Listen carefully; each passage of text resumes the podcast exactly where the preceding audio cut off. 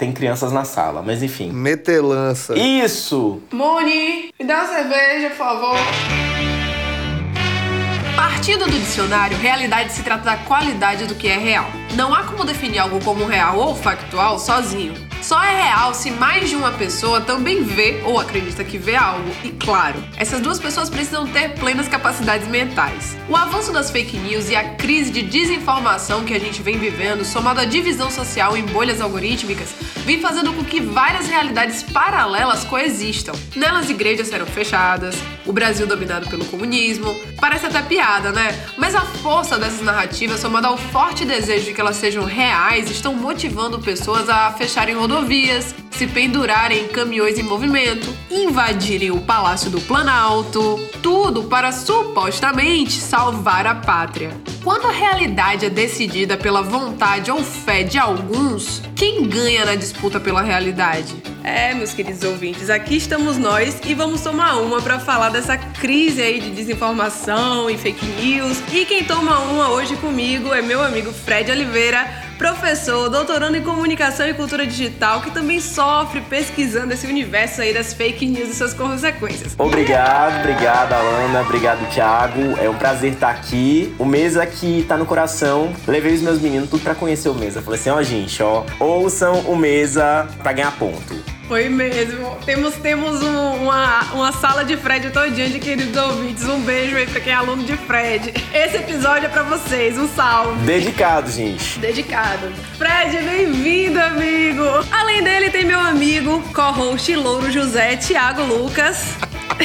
Eu sabia que você ia falei, botar Ouro José. eu falei que eu ia botar, eu falei que eu ia falar. Salve, Savana Maria. Fiz ali aquela mini bio, mas a pergunta que não quer calar é: quem é você na mesa do bar? O que fica bêbado rápido e passa vergonha. Ou passa vergonha porque não sabe dançar direito e vai tropeçar, ou passa vergonha porque vai deixar a cerveja cair no chão e molhar todo mundo. Ou passa vergonha. quebrar os copos. Quebrar os copos, quem nunca? Quem nunca? E o pior de quebrar copo é porque é um vexame. Uma coisa é jogar cerveja, agora quebrar copo, todo mundo para e olha e fala: Meu Deus do céu, que pessoa destrambelhada. Hora que molha alguém, né? Sempre. Molhar alguém sempre molha, né, gente? Não tem pra onde fugir, porque em algum momento eu vou derrubar algum copo. Isso é uma, é uma coisa de lei, então assim, a vida, a vida é essa. Rola um desperdício de cerveja, mas tá tudo certo. Eu tenho um amigo que diria que é a cerveja do santo, mas É isso. Uma hora ele cobra. Uma hora ele cobra. Vocês estão vendo ele bem baiano assim, mas ele é de Goiânia. Conte-me mais aí do seu passado em Goiânia, nas mesas de bares de Goiânia. a coisa que mais caracteriza Goiânia é o fato de não ter mar. Então, se não tem mar, vamos pro bar, né? Por incrível que pareça, eu não sou uma pessoa que era que tinha o hábito de beber em Goiânia, porém frequentava junto com amigos assim. Salvador mudou isso, né? Essa característica. Ai, gente, hábito não. Hábito não, vão pensar que eu sou alcoolista. É uma cidade com muito boteco. Muito boteco mesmo. Boteco pra tudo quanto é tipo de, de pessoa. Boteco tanto pro rico quanto o pé, o pé sujo do bairro e, e assim, tá tudo bem. Agora, uma coisa in- interessante que Salvador poderia aderir é lugares fechados, baratos. Porque assim. Nessa cidade, se chove, você fica em casa. E é muito triste isso. Mas, Goiânia, infelizmente. Verdade é que a graça é beber sempre na rua. Se choveu, ninguém se É Se isso. chover, o estabelecimento fecha, ninguém vai. Em Goiânia não se bebe na rua, é muito raro, exceto o RTT, que é um. O RTT é uma coisa que eu não conheço em Salvador. Porque RTT é a pré-balada. Eu quero ir pra Ah, tá. balada, mas eu quero ir pra uma baladinha que não é tão balada pesada igual a balada que eu quero ir. Então primeiro vou nesse espaço. É o skint. É, mas é um skate que já é uma baladinha. Então, assim, é uma, um uma baladinha de skate é outra baladinha. Aí eu saio pra baladinha que de fato eu quero ficar. Mas é isso. Infelizmente, Goiânia também. Infelizmente, felizmente a terra do sertanejo. Infelizmente, a terra do sertanejo, né? E do agro. Dores e delícias, mas é As dores e delícias do goianiense. Lá dentro do estado do Goiás, ah, o distrito de Brasília, a galera costuma muito, já vi muita galera costuma muito levar bebida na mala do carro. E aí abre a- na mala do carro, aí a galera pá, tora na mala do carro, na frente do lugar, porque é uma- um exemplo de responsabilidade, né? Atenção, jovem, não cometa isso. Não faça isso, não é um exemplo a ser dado. Se beber não dirige, se for beber me chame, né? Mas Isso. assim, tem uma coisa muito característica que é a rixa Goiânia-Brasília, né? Tem, por isso que eu falei que tá dentro do estado ali, né? É estacionamento. É quase. Eu vou entrar na treta. Entrar na treta soteropolitana de ódio à Feira de Santana. Mas é uma coisa bem assim, bem uma treta bem aleatória, mas todo mundo vai pra cidade do Adoramos outro. feirenses. É isso, mas to- Adoramos. todo mundo vai A pra gente cidade não do outro. odeia. A, a Lana não é soteropolitana, você é Thiago. Não, eu sou jequiense. Ó, ela é jequiense, eu acho que a treta do jequiense com... A gente não odeia, não é que não é, não é ódio, são fatos, né? Feira de Santana é a terra do desmanche, é a terra do desmanche. Então, assim, não tem... Em Goiânia tem um bairro que chama Robalto, gente. E é Robalto justamente. no- na verdade, não é um bairro, é uma região. É Robalto porque é um lugar que você compra peças de carro roubadas. Gente, vale a pena, viu? A Feira da Marreta também, que fica em frente à pecuária. Perceba que ele é quase um guia de shoppings de materiais obtidos ilegalmente. Mas a Feira da Marreta é uma feirinha mesmo, como se fosse uma feira livre dessas que você compra verdura e tudo. E aí distribui essas coisas. É Tá isso. vendo aí? É uma delícia. A gente nem conhece Goiânia porque não aparece nada pra ninguém sobre Goiânia, só que Oxe, saiu claro que sertane- Só Aparece. sobre os, os cantores só, sertanejos. É, só os sertanejos que saem de lá. Não. E as Rafa Kalimans também saem de lá. Mas Rafa Kalimann não é de lá. A gente rejeita isso. Rafa Kalimann é de Minas. A única coisa ó, que eu vi que saiu assim que não é isso, mas tá no universo, foi aquela série Rens Garrites, que eu gostei muito. Não, o que tem de Goiânia é o seguinte, assim, a pauta jornalística de Goiânia é assassinato, Césio 137 e algumas bizarrices eventuais, tipo o serial killer que matou 39 mulheres, 39 pessoas, que ele matava mulheres e homens. Aí vocês fazem cara de surpresos que provavelmente vocês não sabiam. Não chegou a isso, não, Não. chega. E é muito engraçado, que eu, eu tenho uma tese, só que eu não. Eu, eu tenho vergonha de falar publicamente que as pessoas me cancelam. Olha eu aqui já sendo cancelado num primeiro momento. Que Vai é. lá. Existe. Uma coisa muito séria que é o apagamento do Centro-Oeste. Tem. Porque se fala muito no apagamento do Nordeste, do Norte, mas assim, o Nordeste ainda tem alguma, alguma visibilidade. O Centro-Oeste só é lembrado pelo agro, pelo sertanejo e por Brasília, que eu tenho a teoria que não é Centro-Oeste. Brasília, quem conhece Brasília sabe que ela é muito É. mais cara de um Sudeste, porque é uma outra realidade de organização Ela é, inclusive, financeira. é, enfim, né? Eu não quero expressar meu descontentamento com Brasília aqui, não. Tenho amigos que moram lá, inclusive. Não, pode expressar. Sem xenofobia aqui. Sem xenofobia. A gente expressa descontentamento, não é xenofobia. Inclusive, tenho amigos que moram. Tenho amigos que são brasilienses. É uma gente. cidade caríssima de viver, gente. É, e aí rola, rola uma coisa muito engraçada que eu tenho amigos que fazem compras em Goiânia. Claro que nos últimos dois anos esse cenário de mercado ficou muito bagunçado porque são três horas de carro. Então eles vão pra Goiânia pra fazer compra de roupa, compra de mercado e depois volta pra Brasília porque às vezes valia mais a pena. São dinâmicas muito loucas de uma cidade que é muito próxima da outra, tem ônibus de uma em uma hora e tudo que Goiânia cresceu é por causa de Brasília e tudo que Goiânia não tem é por causa de Brasília. Por exemplo, o aeroporto de Goiânia é internacional, mas não tem voo internacional, porque Brasília tem. Então, Tem umas coisas engraçadas, tipo o Centro-Oeste, por exemplo, agora teve Pantanal, né? Que voltou Sim. à tona aí, mas foi a única coisa que se falou desse assunto. Não se fala de Campo Grande, por exemplo, né? Não Sim. se fala lugar. Tá aí, a, a sua queixa tá registrada aí, todo mundo aqui concorda com você. Eu amo a instituição Novelas de Goiânia. É tipo quando teve Segundo Sol em Salvador e todo mundo ficou puto, porque, obviamente, algumas coisas Eu eram muito um- absurdas. Diga. Das novelas, a única que é produzida no lugar e ninguém reclama é a dos sulistas, suda- sudestistas, na verdade. Na verdade, são dos carioca, porque quando vem fazer novela de São Paulo e chama a galera de lá, aí é treta de novo. Tipo, para, I Love Paraisópolis, né? Que chamaram Bruna Marquezine. Nossa, foi uma O- treta. Oxe, gente, mas São Paulo não- até não elegeu um carioca. Achei Pois que tinha é. passado esse, enfim. Fora aí da mesa do bar, quem é Fred na vida e profissionalmente? Como é que você se apresenta aí na noite? Na noite. Na noite. Ótimo! Como é que você se apresenta de dia numa sala de aula e na noite? Eu acho que isso, isso é um Prazer, esse é um policial disfarçado.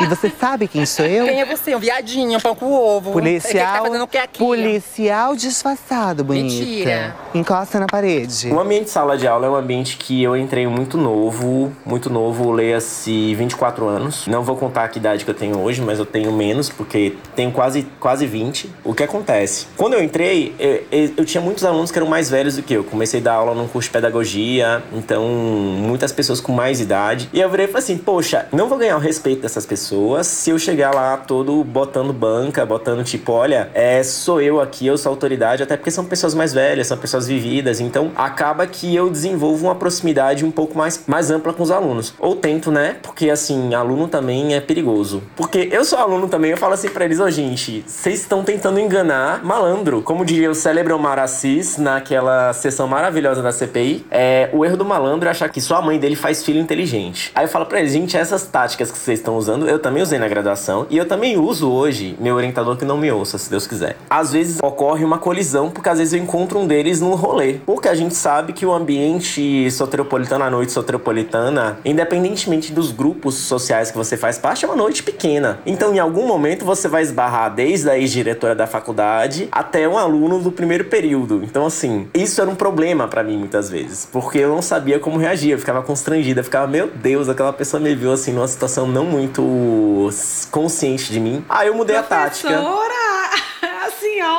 E tem essa, você perde o nome. Depois que você é professor, ninguém te trata pelo nome. Te tratam por professor. E outra, as pessoas te veem e eu sou uma pessoa muito desligada. Muito desligada mesmo. Ando na rua, posso ver uma pessoa que eu conheço do outro lado da rua, não vou reconhecer. E tá tudo bem. As pessoas às vezes ficam putas, mas eu não posso mudar isso. E aí, eles me veem e comentam, ah, te vi em tal lugar, o que, é que você tava fazendo naquele lugar? Eu, gente. Aí eu tenho aluno que sabe o lugar onde eu moro porque tava almoçando num restaurante em frente à minha casa. Então é isso, assim, é, é uma cidade pequena, embora seja grande, e olha que eu venho da cidade que tem três pessoas, Goiânia tem três pessoas, eu, você e alguém que a gente conhece. Mas Salvador não é muito diferente nessa perspectiva. E aí eu mudei a tática. Hoje eu chego. A última vez que eu encontrei um aluno aí, pelos rolês da vida, né, num lugar meio insalubre, e eu não vou fazer publi, eu cheguei e falei assim: Alô, para as putas! Não, é, tem lugares mais insalubres. Né?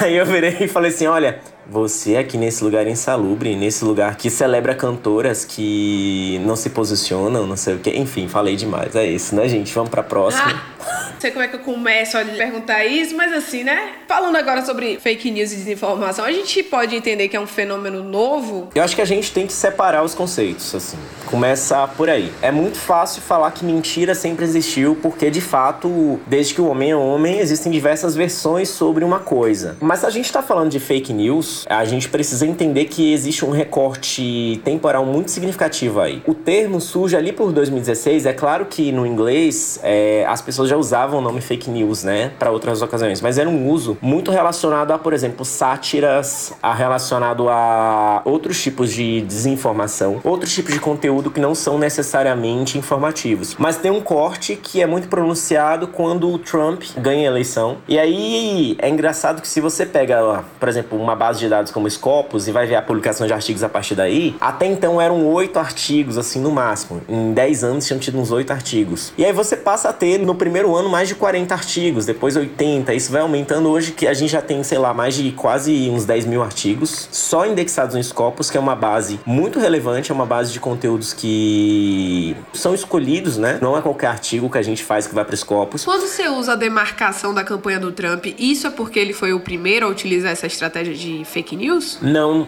eu quero dizer que por algum motivo a comunidade científica resolveu chamar esse fenômeno de fake news a partir desse momento. Eu vou citar, sei lá, Latour. Porque Latour ele fala muito disso, né, sobre como que as coisas elas são produzidas. Então, por exemplo, a comunidade científica começa a discutir alguma coisa específica e essa coisa pega. Então, o que, que era a questão do momento? Milhares de estadunidenses reclamavam que tiveram acesso a conteúdos falsos e que esses conteúdos teriam influenciado a eleição. Uma posição próxima que a gente tem hoje quando a gente vê, sei lá, ah, fulano votou em tal pessoa. É porque acreditou em alguma coisa que viu na internet, alguma coisa assim. Só que o que acontece? Começou então a ter um monte de pesquisas nessa área e se consolidou de uma forma muito rápida a ideia de, do que são fake news. Então por isso que eu falo que é importante demarcar, porque a mentira existe, a mentira ela faz parte, outra, a, o boato ele existe, o boato, o buchicho, aquela fofoca Sabe aquela coisa tipo assim, gente, vocês não sabem onde eu vi a Lana. Às vezes nem era a Lana, mas assim, você vê a pessoa de longe e fala assim, eu vi a Lana assim e a Lana tava, sei lá, a Lana tava doida, a Lana tava fora de si. Eu já espalho ali uma coisa e as coisas vão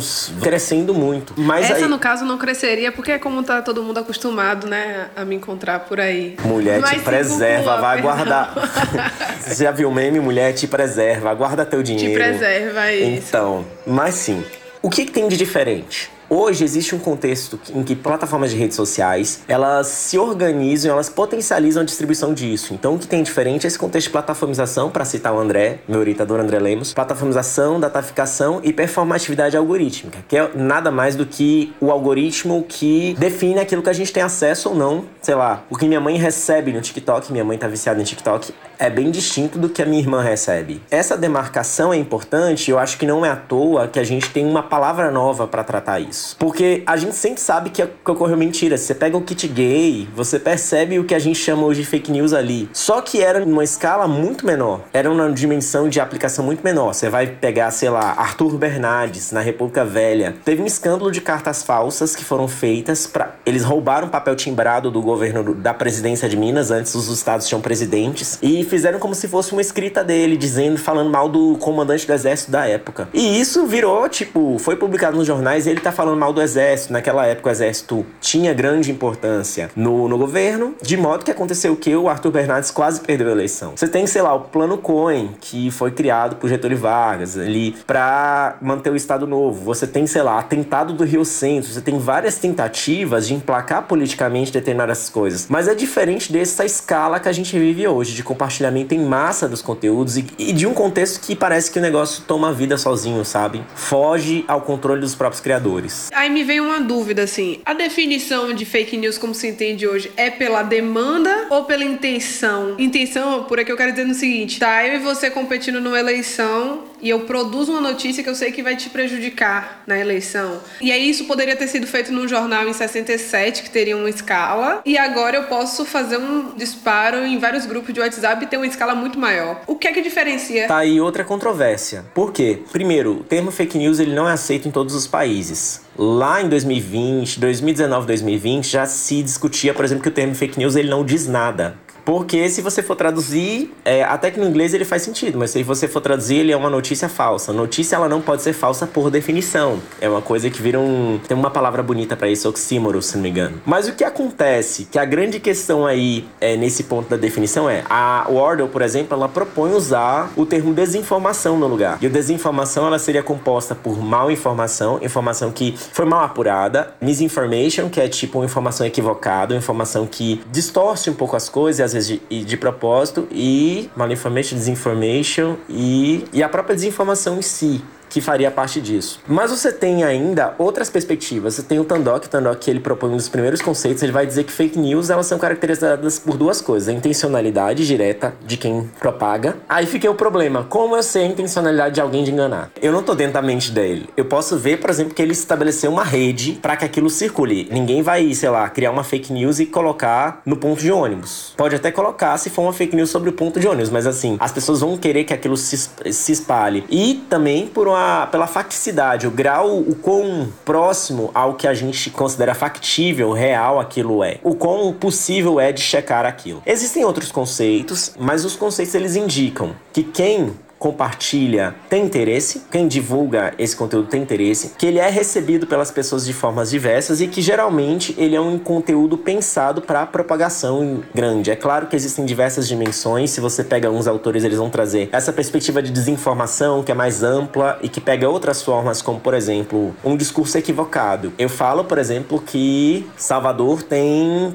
500 anos. Salvador não tem 500 anos. E isso seria um discurso equivocado. Inclusive, existem coisas assim relacionadas às agências de checagem, que às vezes checam coisas assim que são hipérboles que as pessoas fazem. Uma coisa é no discurso, Salvador já tem 500 anos e nunca teve tal coisa. Mas isso não é necessariamente falso, só que algumas agências consideram dessa maneira. Fazer uma colocação aqui dentro da minha leiguice, não acadêmica, mas eu me lembro bem Sim. ainda, acho que tá vendo na faculdade, eu acho que na faculdade ainda isso. O termo pós-verdade, né? Uhum. Porque primeiro que a gente tá falando de fake news no âmbito político, né? Não fake news como para esse recorte que a gente tá falando, é um... porque já aconteceram, né? Centenas de casos na história, inclusive envolvendo artistas, envolvendo outras pessoas públicas, envolvendo, enfim, tem um objetivo. E aí, quando você fala da novidade, da pergunta da novidade, eu vejo que tem dois fatores aí que são muito importantes. Um que você falou que é a distribuição, né? A plataformização. Então a gente acaba tendo a, a mentira como, como cerne principal e facilidade da- de divulgar, né? A, a mentira é muito fácil, né? Quando a, a coisa é polêmica ou é mentirosa, ela vai mais rápido. E tem o financiamento. Então, assim, a fake news ela não acontece sozinha. É todo o sistema da plataformização mais o financiamento.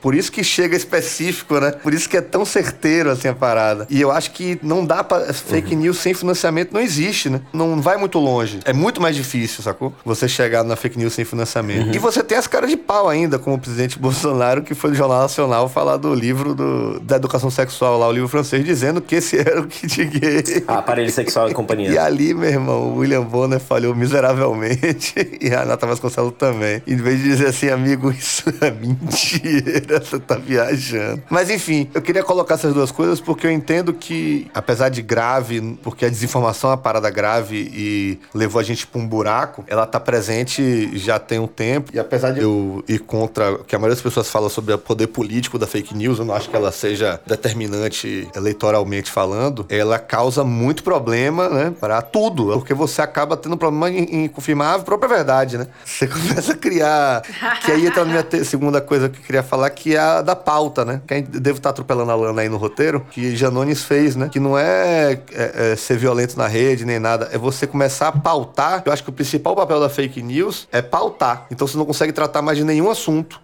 Você fica sendo pautado o dia inteiro, tendo que desmentir. A partir do momento que você cria isso, são os outros que têm que desmentir o que você tá falando, entendeu? E não precisa ser mentira necessariamente a fake news. Ela pode ser só uma verdade mal contada, entendeu? Teve um ponto que você falou que eu queria, até pra abrir mais assim, você pontuou assim, que eu achei interessante. Eu não acredito que as fake news elejam, vamos dizer assim. E eu até concordo, acho que um dos principais objetivos da fake news ali no âmbito político é de fato pautar. Mas eu acho que existem camadas e camadas ali, sabe? Eu acho que, eu acho que tem a fake news que o objetivo é pautar e fazer zoada e ofuscar ali uma outra coisa. Tô chamando a atenção pra uma coisa porque eu não quero que eles olhem pra outra coisa que eu tô tentando esconder. Mas eu acho que tem fake news tipo, tipo kit gay, mamadeira de piroca, tipo Lula vai fechar a igreja, que eu acho que esse acaba. O que é mais absurdo pra mim é que, assim, são esses que colam assim, tipo, eu não vou votar num cara. Tipo assim, a gente teve oito anos de governo Lula, mais, um, mais uns quebrados de Dilma, 16 aí mais ou menos de PT. Nunca o aborto foi pautado. Por que agora? Por que agora eles vão ser a favor do aborto? Tipo, e aí tem esses que eu acho que encrosta mesmo,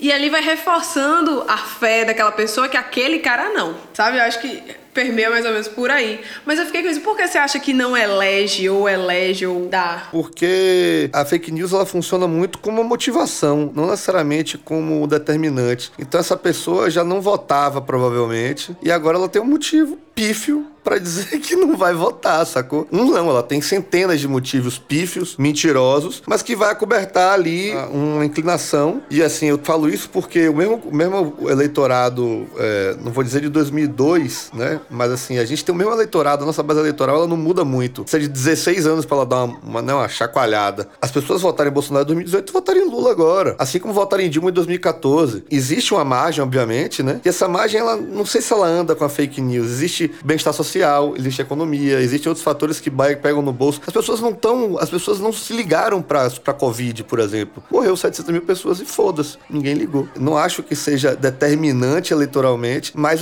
embaralha demais o jogo democrático a ponto de as pessoas criarem, ah, não, eu- na verdade a pessoa não vai votar em Lula porque ela não gosta de Lula. Ah, mas agora ele roubou, ele tem 10 dedos, ele foi substituído. Então, O que, é que tu acha, Fred? É, primeiro, eu vou fazer uma apropriação cultural. Thiago, amei sua colocação, lá ele. Feita a apropriação cultural.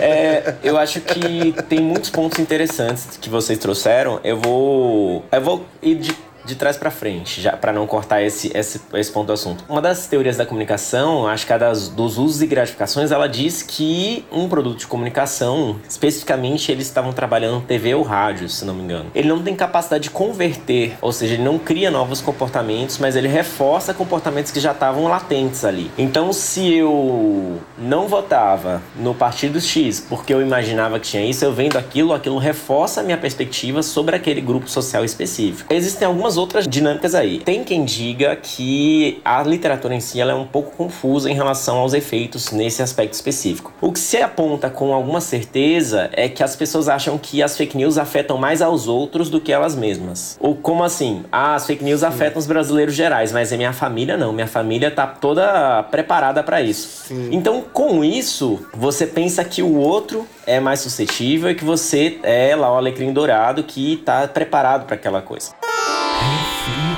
É uma percepção de melhorar a própria percepção sobre si mesmo. Aí você entra num outro defeito que é o Dunning-Kruger, se não me engano, que é o efeito em que você acha que sabe mais do que você sabe sobre alguma coisa. Então é aquela coisa de, beleza, você precisa bater um prego. É uma coisa besta, bater um prego todo mundo sabe. Aí você vai lá, bate o prego, a parede craquela toda, porque é uma parede que não aceitaria um prego. É ali. o erro pela certeza, né? O Danny Kruger, você jurar que tá certo, cometendo um erro inacreditável. É superestimar a sua capacidade de alguma coisa específica. Nossa, é claro que eu vou saber fazer isso, isso é uma coisa muito fácil. E aí, nessa perspectiva, existe sim um efeito que é muito significativo, que é o efeito de uma palavra que ficou muito em moda ano passado e esse ano tá fora de moda, que é a ideia da narrativa. Eu sabia que era essa palavra. Eu amo usar ela ainda hoje. É, é, perpetuar determinados discursos. Por exemplo, aí eu vou pegar o que a Lana disse do kit gay. O kit gay é muito surpreendente pra gente, mas o kit gay é surpreendente para quem não tava na igreja evangélica nos anos 2000 lá nos anos 2000, 2010. Porque quando o PT entra no poder, começa todo uma, um discurso que o PT era, é um partido comunista e, e, e é o mesmo ódio que tem, por exemplo, em relação à China. Porque a China é um país comunista que não pode entrar em Bíblia, come criancinhas, etc, etc. E todo esse mesmo discurso ele vai se colapsar ali, principalmente com a PLC 122, que estava sendo discutida no, em 2010 por aí, que era o projeto de lei complementar contra a homofobia, que inclusive nunca foi debatido pelo Congresso. E aí o que, que acontece? Naquele contexto contexto específico, se dizia que a, se essa lei passasse, as igrejas não poderiam ter liberdade de culto.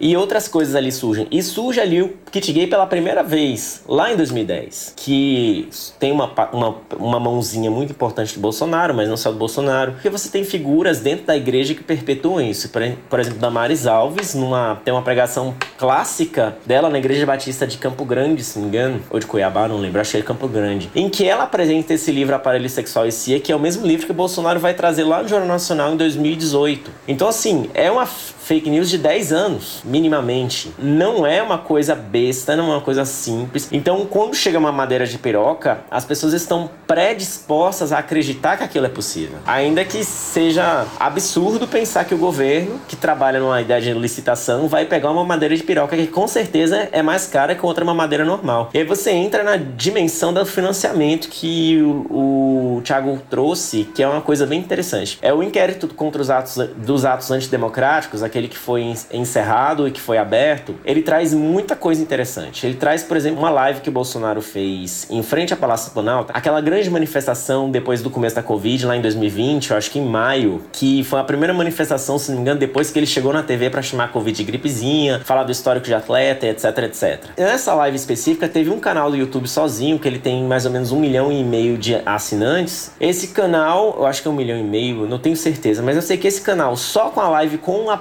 a fala do Bolsonaro, que era gravando que o Bolsonaro estava falando lá ao vivo, ganhou 11 mil dólares. Só com a live. Então, assim, eu não sei quanto vocês estão ganhando no Mesa, mas assim, eu não, eu não acho que o Mesa deve estar tá tão lucrativo como fazer fake news. Então, assim, se vocês quiserem uma dica aí. E aí, um monte de gente citada lá no citada lá no inquérito fala sobre como que esses blogs que eles mantêm são blogs que financiam, são financiados, por exemplo, por anúncios, são financiados pelos cliques e que eles conseguem bancar o próprio salário a partir dessa maneira. Os jovens da Macedônia que estavam criando fake news sobre Trump, que eram parte daquele documentário e tudo, eles estavam ganhando dinheirinho deles lá, tranquilo, porque compartilhavam os conteúdos. Então, assim, é claro que existe financiamento pesado, também na dimensão de grandes partidos, grandes empresas que estão lá bancando, bancando. E claro, existe uma rede enorme. Eu lembro que em 2018 o Facebook derrubou uma rede. O Eduardo Bolsonaro reclamou que tinha perdido 21 ou 30 grupos de articulação no WhatsApp. Então, assim, você tem todo um contexto. Agora, qual que é o grande problema? Você perpetua coisas que são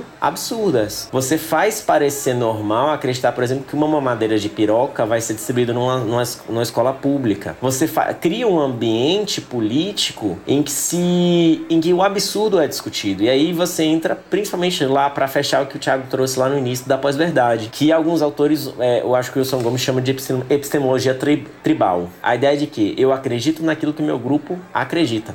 E isso é muito Entendi. real. Conveniência, né? Não é nem a ideia é só da conveniência, né? mas é também, se eu não acredito, eles podem me expulsar do grupo. É conveniente fazer parte, né? é isso, sofrer represália. E uma retaliação tipo e é. ser ali aceito pelo grupo, Sim. né? Rapaz, uma coisa que me veio à mente quando a gente falava é que enquanto eu falo, parece até muito absurdo acreditar em algo assim. Parece que uma pessoa que acredita em fake news só pode ser muito burro, ou inocente ou desinformada.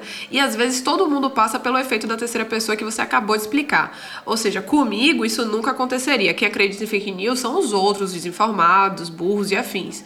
Mas a partir do que você estuda, eu queria saber qual o perfil de quem acredita em fake news? Existe um perfil claro de quem consome que acredita em fake news? Considerando que a gente acredita no que Patrícia Leres fala e a gente se considera pessoas que são, como é que fala, pessoas estudadas, pessoas que são. É, o perfil é quem ac acredita quem, pra que, a quem aquilo é interessante. É uma lógica de crença mesmo, uma lógica de crença muito voltada, porque eu vou pegar um exemplo da esquerda agora, que durante a campanha é, repercutiu muitas coisas que a Patrícia Leres falou, a Patrícia Leles é conhecida no Twitter por ser mitoma. Ela criou uma criança. Ela disse que tinha um filho que aparentemente ela nunca teve. Ela usou fotos de outras crianças para isso. E lembrando que ela ganhou força lá em 2000 e bolinha, acho que 2014 por aí, quando ela denunciou um suposto estupro que teria sofrido pelo Feliciano. E é até difícil questionar, questionar uma vítima de estupro. É muito difícil questionar uma vítima de estupro. Mas quando você vê que ela mantém alguns discursos, por exemplo, ela falou que o o, Chupetinha, o Nicolas. Pode falar Chupetinha aqui, gente? O Nicolas. o Nicolas Ferreira. Nós não gostamos dele, a gente pode falar. Chupetinha. É, eu vou, vou ser processado. Vai? A gente liga pra Felipe Neto na hora. Não é? Recebeu a, a, a alcunha de Chupetinha.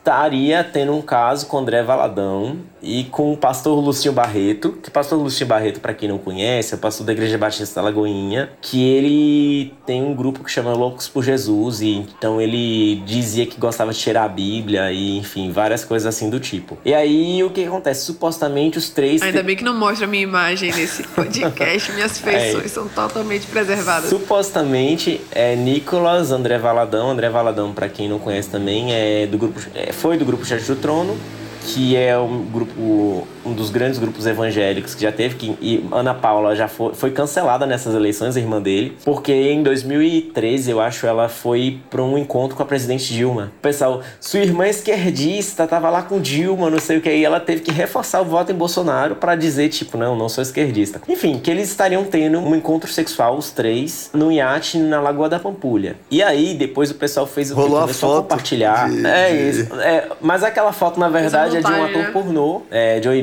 Se não me engano, que foi colocado como se fosse o Nicolas Ferreira. E aí você vê o seguinte: foi interessante naquele. Eu digo que todo mundo estava acreditando? Não. Eu digo que muita gente compartilhou sabendo que era mentira, mas porque sabia que existia um potencial destrutivo naquilo. É a mesma coisa do maçonaro. Maçonaro foi uma política muito pesada, porque assim, e aqui eu não tô defendendo maçonaria, mas tô dizendo porque no dia seguinte rolou uma foto da, da Michelle no candomblé ou na Umbanda, alguma coisa assim. Fizeram uma versão assim. E aí o pessoal começou a compartilhar com racismo religioso. Essa tática, aí eu respondo outra coisa do Thiago, a sequestrar a pauta é muito importante. Ainda mais numa, numa briga digital. Só que a gente tem que às vezes usar práticas que são bem pesadas. Então, por exemplo, assim, é... então quem acredita, eu, eu acho que muitas vezes não é nenhuma questão só de acreditar. Claro que existem, existe quem acredita fielmente. O discurso que anon, que achavam que o Trump ia voltar para a presidência. Todos esses discursos tem quem acredita piamente, mas é, a maior parte das pessoas talvez acredita porque aquilo é interessante naquele contexto. Ou aquela E às coisa vezes não é de acreditar, né? Às vezes não é acreditar, é só replicar a destruição mesmo. É, né? existe aquilo de tipo, olha, não sei se é verdade. Por exemplo, falam mal de Anitta. Acho que a Anitta é uma, uma personagem polêmica que ninguém sabe se gosta ou se desgosta. Vou ser cancelado agora pelos Anitas. Eu gosto. Mas... A gente ama a Anitta aqui. Ama- amamos a Anitta, Anitta, a Grammy é seu. Mas sim, então você fala mal de Anitta, alguém posta uma coisa mal de Anitta, você às vezes interage só por interagir porque é interessante aquilo, sabe? Tipo, aquela coisa. E ela também trabalha muito pela lógica do, do engajamento pelo hate. Não sei se vocês lembram, mas a gente tá no mesmo país que teve o presidente da república compartilhando o Golden Shower. Hum, perfeito, ótima, ótima, ótimo resgate. Deputados, a galera compartilhou ela tatuando o cu, né? Ainda teve isso. Ele tweetou, isso eu lembro. Ele tweetou que ela tatuou o cu, que não tinha moral É. pra falar. Ah, é, teve o tatuar, o tatuar.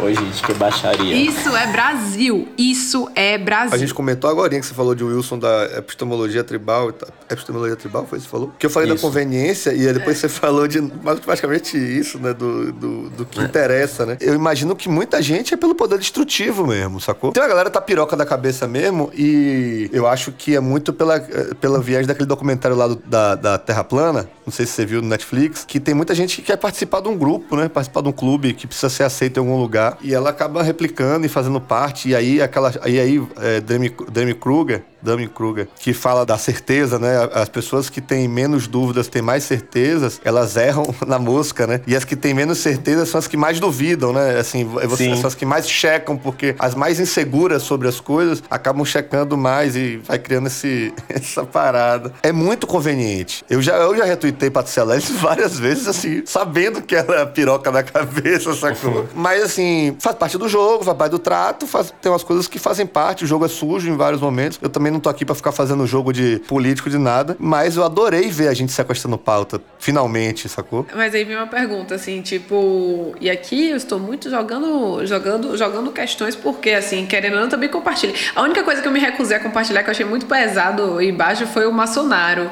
Vale tudo pra sequestrar a pauta, no sentido de quão baixo a gente tá disposto a descer? O Fred entrou numa questão mais cedo que eu acho importante a gente pontuar aqui, não porque a gente é imparcial, mas porque a gente não é inocente. Existe chumbo dos dois lados, existe fake news dos dois lados aí, de todos os lados praticamente. Mas a minha pergunta é tipo assim, como a gente tá disposto? Essa é a única opção de roubar a pauta? É combater fogo com fogo mesmo? O jornalismo, ele tá dando conta desse, desse Bolsonaro style de, de, de debate? Então a gente bora debater na, grito por grito? O que é que vocês acham disso? Eu vou separar a pergunta em duas perguntas. A gente sempre engajou muito. A política ela não é engajamento só pelo amor, né? Existe engajamento pelo ódio também. Se você pega 2014, eu acho. 2014 foi a Marina Eduardo Campos, se não me engano. E Eduardo Campos morreu e. Aí, vou falar uma coisa super horrorosa, mas se ele tivesse morrido na semana certa, a Marina tinha sido eleita presidente do Brasil. Assim como o marido, da- nesse mesmo sentido, e aqui meus pêsames a todo mundo, mas assim como o marido da Raquel Lira morreu na data exata Sim. pra ela virar o jogo. Ela tava em último lugar. É, mas precisou de Marília ser escrota com ela também, né? Não teve só isso. É, Marília colaborou.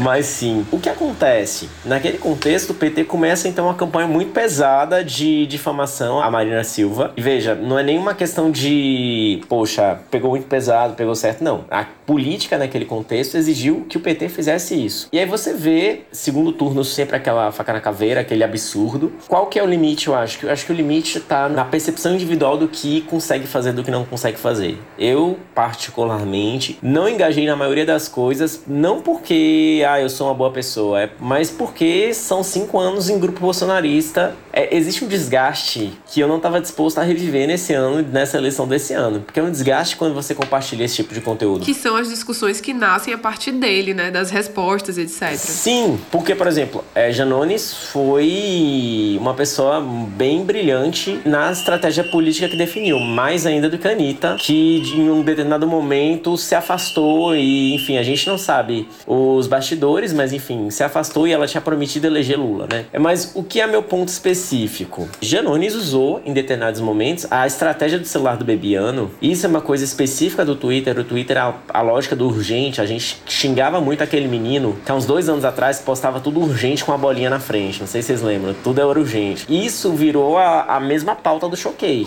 A lógica do Choquei. O Choquei, que inclusive começou essa eleição cancelado com a ideia de Ratanabá. Não sei se vocês lembram de Ratanabá. Que aí, pessoal, vocês estão compartilhando co- teoria de conspiração da direita, não sei o que. E ele termina sendo considerado, nossa, foi a única página que denunciou o golpe de Estado. Tem no zap da Janja. É isso, e dizendo que foi a única página Ele que termina. denunciou o golpe de Estado. Aí eu, aí eu trago o Wilson Gomes. Que golpe de Estado foi esse que não, não se perpetuou? Pois Mas enfim, é. depois a gente. Depois vocês chamam ele pra discutir isso. É porque o alarmismo faz parte de tudo isso também, né? Pra todo lado. Com certeza, é método, né? Ele reuniu uma série de militantes que estavam dispostos. Eu não sei se vocês lembram a campanha de 2018, mas teve o robô do Bolsonaro. Eu sou o robô do, robô do Bolsonaro, que as pessoas se vestiam Ai, do robô. teve. E Oh, ficava assim meu pra dizer que na verdade não era uma interação não orgânica. E de fato, boa parte da interação era orgânica. Tem grupos em que era uma coisa de, sei lá, de mil, duas mil mensagens por dia. Mensagens muito malucas. Porque nosso presidente está sendo enganado por todo mundo. Ele é sempre visto como uma pessoa que nunca erra, sempre dão facada nas costas dele e ele permanece. Então, o que a gente conseguiu fazer, a esquerda conseguiu fazer no segundo turno, foi criar uma militância digital que de fato entendeu, olha, a gente precisa movimentar isso. Por quê? Porque a lógica de plataforma, aí eu culpo a lógica da plataforma. Esses dias eu tive uma experiência horrorosa, viralizei. Por um comentário, assim, eu vivo contando histórias da minha vida super maravilhosas e viralizei por um comentário super idiota. E me deu pânico, porque você perde o controle. Simplesmente é, você não tem controle de nenhuma. Você não sabe quem tá lendo, não sabe pra onde tá sendo distribuído isso, você perde o controle de tudo. Então, meu ponto com isso é: o Twitter ele é uma rede que potencializa conteúdos que são muito virulentos, conteúdos que são muito polêmicos. A própria ideia da. O que quais são as pautas do, do Twitter quando não tem nada acontecendo? Não monogamia, alguém que o pai deu um sorvete, enfim, esse tipo de coisa. E viram toda uma polêmica. Então, assim, pra sequestrar a rede, sequestrar a pauta nas redes sociais, a gente precisa apelar pra isso. Porém, no jornalismo tradicional, e aí é um talvez um grande equívoco nosso ao olhar o jornalismo tradicional e um grande equívoco do próprio jornalismo tradicional, o jornalismo tradicional ele não trabalha na lógica das redes. Ele trabalha na lógica da, se for, por exemplo, o, o debate, todo mundo falava, ah, precisa ter uma agência de fact-checking lá. Realmente faria muita diferença, mas checagem leva tempo. Então eles seriam capazes de checar aquilo que já estava pronto. Igual eles fazem. A, o Aos Fatos, por exemplo, ele tem uma editoria que é interna, que é o Bolsonaro. Então tem um repórter que fica o dia inteiro vendo o que, que o Bolsonaro fala para checar. Uma, é uma ronda do Bolsonaro. Então, assim, aí nesse sentido seria possível. Mas o que, o que acontece é que, de fato, um jornalismo mal feito tende a potencializar conteúdos falsos. É o que aconteceu no aparelho sexual em si, é que o Bolsonaro queria abrir e, e eles poderiam simplesmente falar assim, olha, presidente, a gente precisa checar primeiro se esse livro de... ó, senhor candidato, a gente precisa checar primeiro se esse livro de fato foi distribuído. Ou não pode mostrar. Mas foi o que o William Bonner fez. O William Bonner falou não abre. Só que quando o William Bonner falou não abre, os bolsonaristas se espalharam. Foi tão absurdo que o próprio William Bonner não, não, não se sentiu confortável. Não deixou. Ele sempre tem um jeito de contornar a ideia.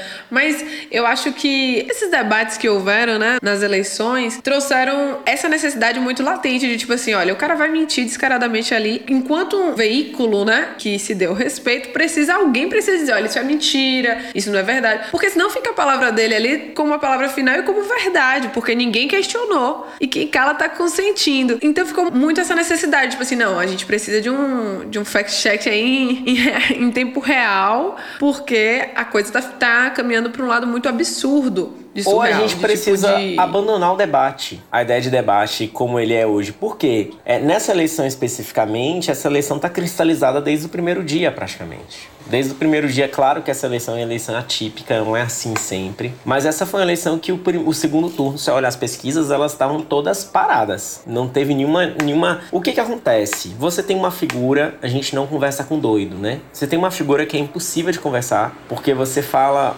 A, responde Y, você fala, sei lá, cloroquina responde Viagra. Você tem, por outro lado, Lula, que tinha tem muito ano de, muitos anos de experiência política, é, muitos anos de, de militância, mas ao mesmo tempo não todo mundo que tentou dialogar com Bolsonaro no meio dos debates não conseguiu, porque ele estava no meio, ele estava com com a caneta Bic que ele tanto se gabava na mão. Ele vivia dizendo, eu sou o presidente, mas ele, no meio do debate da Globo, disse que o sistema estava contra ele. Tipo, ele é o dono do sistema, ele é a pessoa que estava assinando tudo. Então, assim, em situações com um candidato que nega condições de, de- de diálogo, o diálogo não pode acontecer. Então, nesse sentido específico, que eu acho que a gente tem que pontuar essa questão do do debate ser repensado. É, um modelo de debate, talvez, que pudesse ser repensado era, sei lá, um debate em que você não pudesse falar mal dos outros. Botasse essa regrinha, você não pode falar mal de ninguém. É claro que não ia funcionar, porque a gente ama falar mal dos outros, né? Mas, por exemplo, as sabatinas que os jornais fizeram foram sabatinas muito boas, mas pra variar, caíram no mesmo, na mesma crítica de sempre. Ah, A Globo pegou muito pesado com o Lula, a Globo não fez a- o que a Globo sempre faz, a Globo tem não sei o quê. Enquanto os bolsonaristas falaram que a Globo pegou muito pesado com o Bolsonaro. Então, tipo assim, a gente já entra na ideia da slant media, né? A ideia de que quando você é partidário de um grupo específico, você sempre vai achar que a mídia é contra o seu grupo. Então, se você gosta da Anitta e não da Ludmilla, você sempre vai achar que a mídia trata mal a Anitta. Hum. Mas você sabe uma coisa que funcionou bem? A da Globo com o Lula eu achei que foi perfeita, assim. Mas aí o bolsonarista vai dizer assim: ah, mas a Globo é vendida, o PT, barará. Mas a de William Vac com o Lula foi muito boa. Exceto aquela última pergunta que eu acho que ele conseguiu tirar o Lula do eixo. Porque aquela última pergunta, você vai anistiar o Bolsonaro? É. Mas assim, mas ela no geral foi boa, sacou? Então você dá pro inimigo, né, pro adversário, o seu jogo dentro da casa, né, dele. Você fala assim, não, eu vou aí, tá tudo certo. Ah, Lula não foi no SBT, porra, o cara tinha ido no ratinho na semana, sacou, velho? Precisa de mais o quê pro debate? Debate, É aquela coisa, eu já cheguei num, num nível que eu não acho que eu vou me chocar com alguma coisa que o atual presidente, o, o futuro, pre- como que acho que achou que usa, o futuro ex-presidente faz. Futuro ex-presidente. Eu não acho que vou me chocar com alguma coisa que ele fale. É o nível de incapacidade de dialogar que não, Não. tem pra onde fugir. Até a Soraya com o candidato padre foi melhor do que ele. Ele é muito inapto, né? Na verdade é isso, é difícil, porque o cara é um- não tem de onde tirar. Vai tirar da onde? Eu tava vendo aquele doc, né, do Quebrando Mitos, e uma coisa que me chamou muito a atenção é que ele tem essa coisa do- da fala absurda, de ser esse cara que dá declarações absurdas, porque ele achou isso como um método. Ele achou isso como um método de aparecer. Ele era um deputadinho qualquer que se elegeu ali com um- uma pequena seara de pessoas, conseguiu entrar, tava lá, passava por- podia passar por despercebido por muita gente, mas ele percebeu que pra continuar lá, ele precisava aparecer vez ou outra, representar uns malucos, sambar um pouquinho. Ele utilizava disso, a fala da sonegação de imposto, e tem falas do cara que era assessor dele e fala que aquilo é um método, e ele usou esse método até hoje, só que hoje, né, de uns anos pra cá, a escala se tornou muito grande, e eu acho que ele não imaginou nem ele mesmo, no melhor sonho dele, imaginou que daria pra sentar na cadeira de presidente com isso. Mas deu. Uma parada que ficou aí, voltando pra questão do, do, do debate e aí entrando um pouco também na questão das propagandas eleitorais, uma coisa que eu acho que não deu certo, e aí eu falei disso no Twitter, e entrou em uma discussão interessante que eu queria trazer, é o seguinte: eu fiquei muito angustiada com a questão das propagandas eleitorais que traziam fake news. E aí depois a pessoa recorria e tinha um direito de resposta. Porque a gente tem um CONAR, a gente tem o TSE, a gente poderia ter acesso a uma verificação dessas propagandas previamente para avaliar se elas estão ou não trazendo informação falsa ou desinformação e não passar antes. Uma vez eu tive uma conversa com meu pai que foi ótima e era muito sobre fake news. Ele usou o seguinte diálogo assim, ele falou assim, eu não, mas aí depois desmente, tem as checagens. Ele falou assim, vamos lá. Se alguém pegar seu nome e espalhar pra 10 pessoas que você fez uma coisa muito errada. Ó, a Lana tava, sei lá, cheirando pó, alguma coisa assim, uma coisa muito errada. Daquelas 10 pessoas, elas já vão espalhar pra cada uma mais 5, pelo menos, que você fez isso. Mesmo se a gente for contar pra essas 10 pessoas, elas não vão espalhar. E seu nome já foi estragado uma vez. Então a, im- a- a impressão ruim já ficou. Mesmo que aquilo seja desmentido, uma ponta negativa ali pra quem tava meio lá o cara já ficou, já caiu pra um lado, já pendeu pra um lado. E eu concordo com ele nesse aspecto, que o, negativo chegando primeiro impacta mais. E aí quando eu falei disso da, da fazer uma checagem prévia, das, pelo menos das propagandas eleitorais, que é uma coisa que eu acho que qualquer emissora, qual- qualquer entidade dessas tem acesso, poderia se fazer uma checagem de fatos e ponto. Ah, mas vai ser, vai ser censura. Isso aí beira censura, isso aí beira censura. E aí vem aquela questão, tipo assim, pô, aí é quase como se vocês fossem um monarca e estariam perguntando, tipo, ah, falar fake news, é, é, eu não posso falar, eu não tenho o direito de fa- falar fake news? Cara. não tem. Pra mim é meio óbvio isso. Assim como propagandas, assim como, sei lá, se a escola um dia vender, dizer que tem não sei quantos por cento de malte e não for 100% de malte, ela vai pagar aquilo, vai, vai ser multada por aquilo, vai tirar ou a propaganda nem vai ao ar, porque é propaganda enganosa. A Pugliese que o diga, ele já foi processada 500 vezes por propagandas enganosas, mas tudo Em- bem. Pelos conselhos, né? Ela foi, foi Pelos processada conselhos, perfeito. Tem algumas dimensões aí que tornam isso um pouco difícil. E- Eu acho que seria o mundo ideal mesmo. Por questões mesmo de, como eu vou dizer, de logística. Modus operandi. É do modus operandi. Geralmente os partidos eles entregam as peças. As peças às vezes chegam de última hora, então eles entregam as peças pro TSE ou para quem é que quem é que vai fazer a, a geração. Essa geração fica com uma das emissoras da cidade, as outras entram em cadeia transmitindo. E o que, que acontece? É um tempo muito curto que, é claro, dá para resolver. Beleza, resolvemos a questão da logística. Aí entramos numa questão muito muito polêmica. Quem é que vai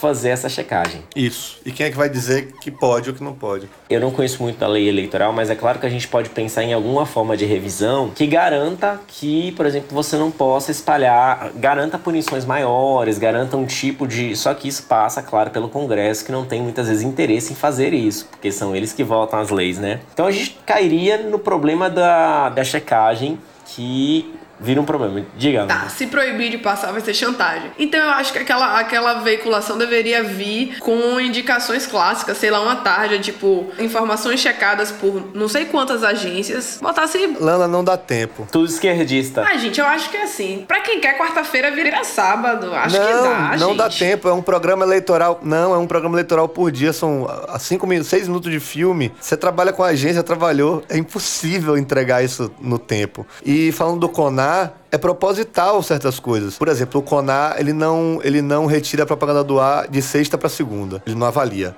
Então, tem programa que vai ar na sexta, que vai rodar o final de semana de propósito, com informações é, não boas, né? Informações, não vou dizer falsas, mas informações convenientes. Convenientes, Que só vai ser boa. retirado na segunda, ou só vai ser suspenso na segunda. Isso vale pra publicidade também. Cansei de ver, de ver comercial indo pra online na sexta, e os caras sabendo que só iam tirar a segunda, pra ter que corrigir depois na segunda, entendeu? Só que aí o estrago tá feito. É. Mas uma coisa, beleza, eu que comecei com o exemplo do Conar, mas assim, uma coisa, querendo ou não, é produto. Tipo, publicidade, venda, sabe? Outra coisa é, é política, é governo. Eu acho que tem uma, duas dimensões aí que são interessantes. Primeiro, a gente precisa se resolver enquanto país, porque a gente não se resolveu ainda da- dos traumas de- da, da- da ditadura. Moderação de conteúdo não é censura. Moderação de conteúdo faz Perfeito. parte da democracia. É, assim como a gente acha muito natural, o que talvez seja um caminho, seja uma ideia quase como a classificação indicativa. Que a classificação indicativa ela não é punitiva. Você é, indica que aquele conteúdo não é recomendado para determinada idade. Tirando a de 18 anos, e mesmo assim a de 18 anos na TV não tem nenhuma. Não vai prender o pai que deixar o filho assistir. É, É porque se for bar, vai preso. é isso, né? Mas assim, não, mas se for, por exemplo, um cinema, um cinema com filme pornográfico, a criança não entra se, a- a- a- sem autorização do pai. Mas sim, tirando essa classificação, é, que é a restritiva, ela é indicativa. Então você pode fazer uma classificação indicativa num sentido de, olhe, verifique essa informação.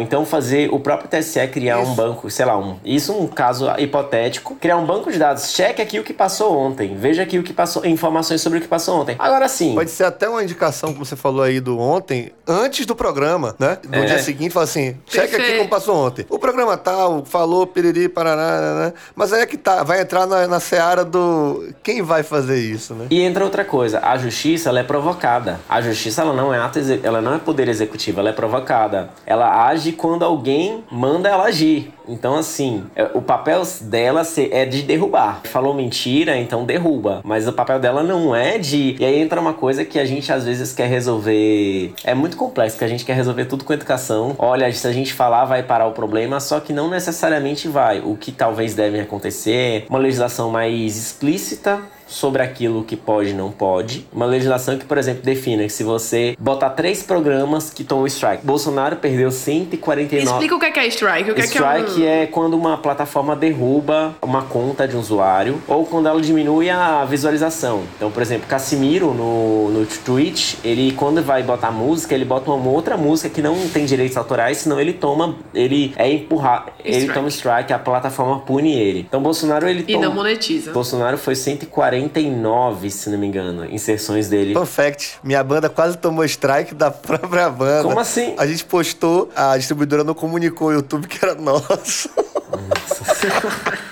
Postamos um clipe, tava assim, clipe em análise porque a música já existe da banda tal. Mas é a gente, mas aí tem que explicar que é a gente mesmo. Tem que provar. É. Provar que a gente é a gente. Mas sim, Bolsonaro tomou 149 inserções dele que foram derrubadas, se não me engano. E, e veja, se uma pessoa insiste nisso, então por que, que não tira um dia como punição? Tira um dia inteiro o programa dele. Por outro lado também, Aí a gente entra na discussão do, do, da lógica democrática. Como é que tem um, um, um, programa só de uma pessoa? A gente voltou para a era do Arena, que era só a fotinha do, do ser humano. Então, assim, a gente tem como sociedade que discutir isso. E não era um caminho que Lula propôs no Flow, sabe? Naquela coisa de é, a gente vai discutir como sociedade, a sociedade vai definir o que é fake news ou não. Ele falou uma coisa nesse sentido no, no Flow. Não é nesse sentido. A gente tem que discutir como sociedade como é, a legislação ele eleitoral pode se aperfeiçoar nesse sentido. A ação de, de Xandão, né? Xandão tá agindo de uma forma bem interessante, bem, bem significativa. Adoro Xandão, às vezes. E quando Xandão derrubou Janones, derrubou as coisas de Janones, quando Janones sofreu aquele processo Exato, e todo mundo é. ficou assim, poxa. Boa. Janones cumpriu, né? E É Janones isso, Janones cumpriu, mas a gente ficou feliz. Mas sabe o que É. foi massa nesse sentido daí? Janones cumpriu e,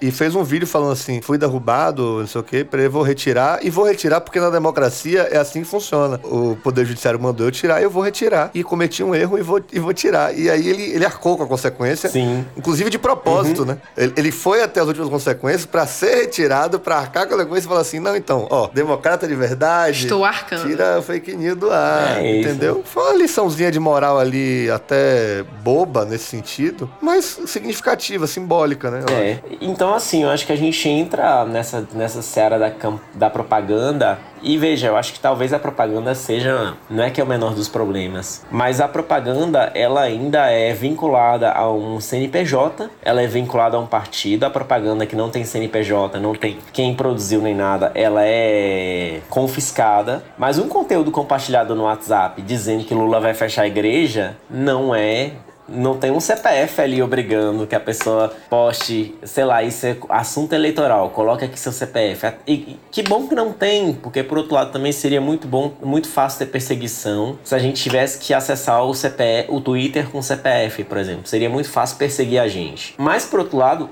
o que a gente compartilha no WhatsApp tem muito mais impacto no, no, no dia comum, porque aquela história da água mole em pedra dura, tanto bate até que fura. Se você fala todos os dias que Lula não vai na igreja, tem uma que se compartilhou que é o Bolsonaro segurando uma Bíblia, só que a posição que ele tava e o tamanho da Bíblia que ele tava, aquela Bíblia não dava pra ele segurar com a mão daquele jeito, porque era uma Bíblia de estudos super grossa e pesada. Lula com petro, um preto velho, Lula segurando um preto velho com os dois, o indicador e o dedo mindinho, assim. Então era um preto velho bem baixinho, então eles reduziram o preto velho, assim, pra caber no, no, no dedinho de Lula. E, enfim, várias outras coisas. Tudo pra o quê? Pra indicador e polegar, né, gente? Não o dedo mínimo. É, tudo isso pra compa- Depende da mão. É isso. Tudo pra compartilhar isso frequentemente. Uma das maiores provas de que fake news tem uma certa importância é que nós somos um país que deixou de aferir temperatura pela testa. A gente passou a aferir pelo punho. Perfeito. Essa fake news aí, ela vai entrar numa coisa que eu queria falar. Existe uma explicação plausível pra aferir no punho.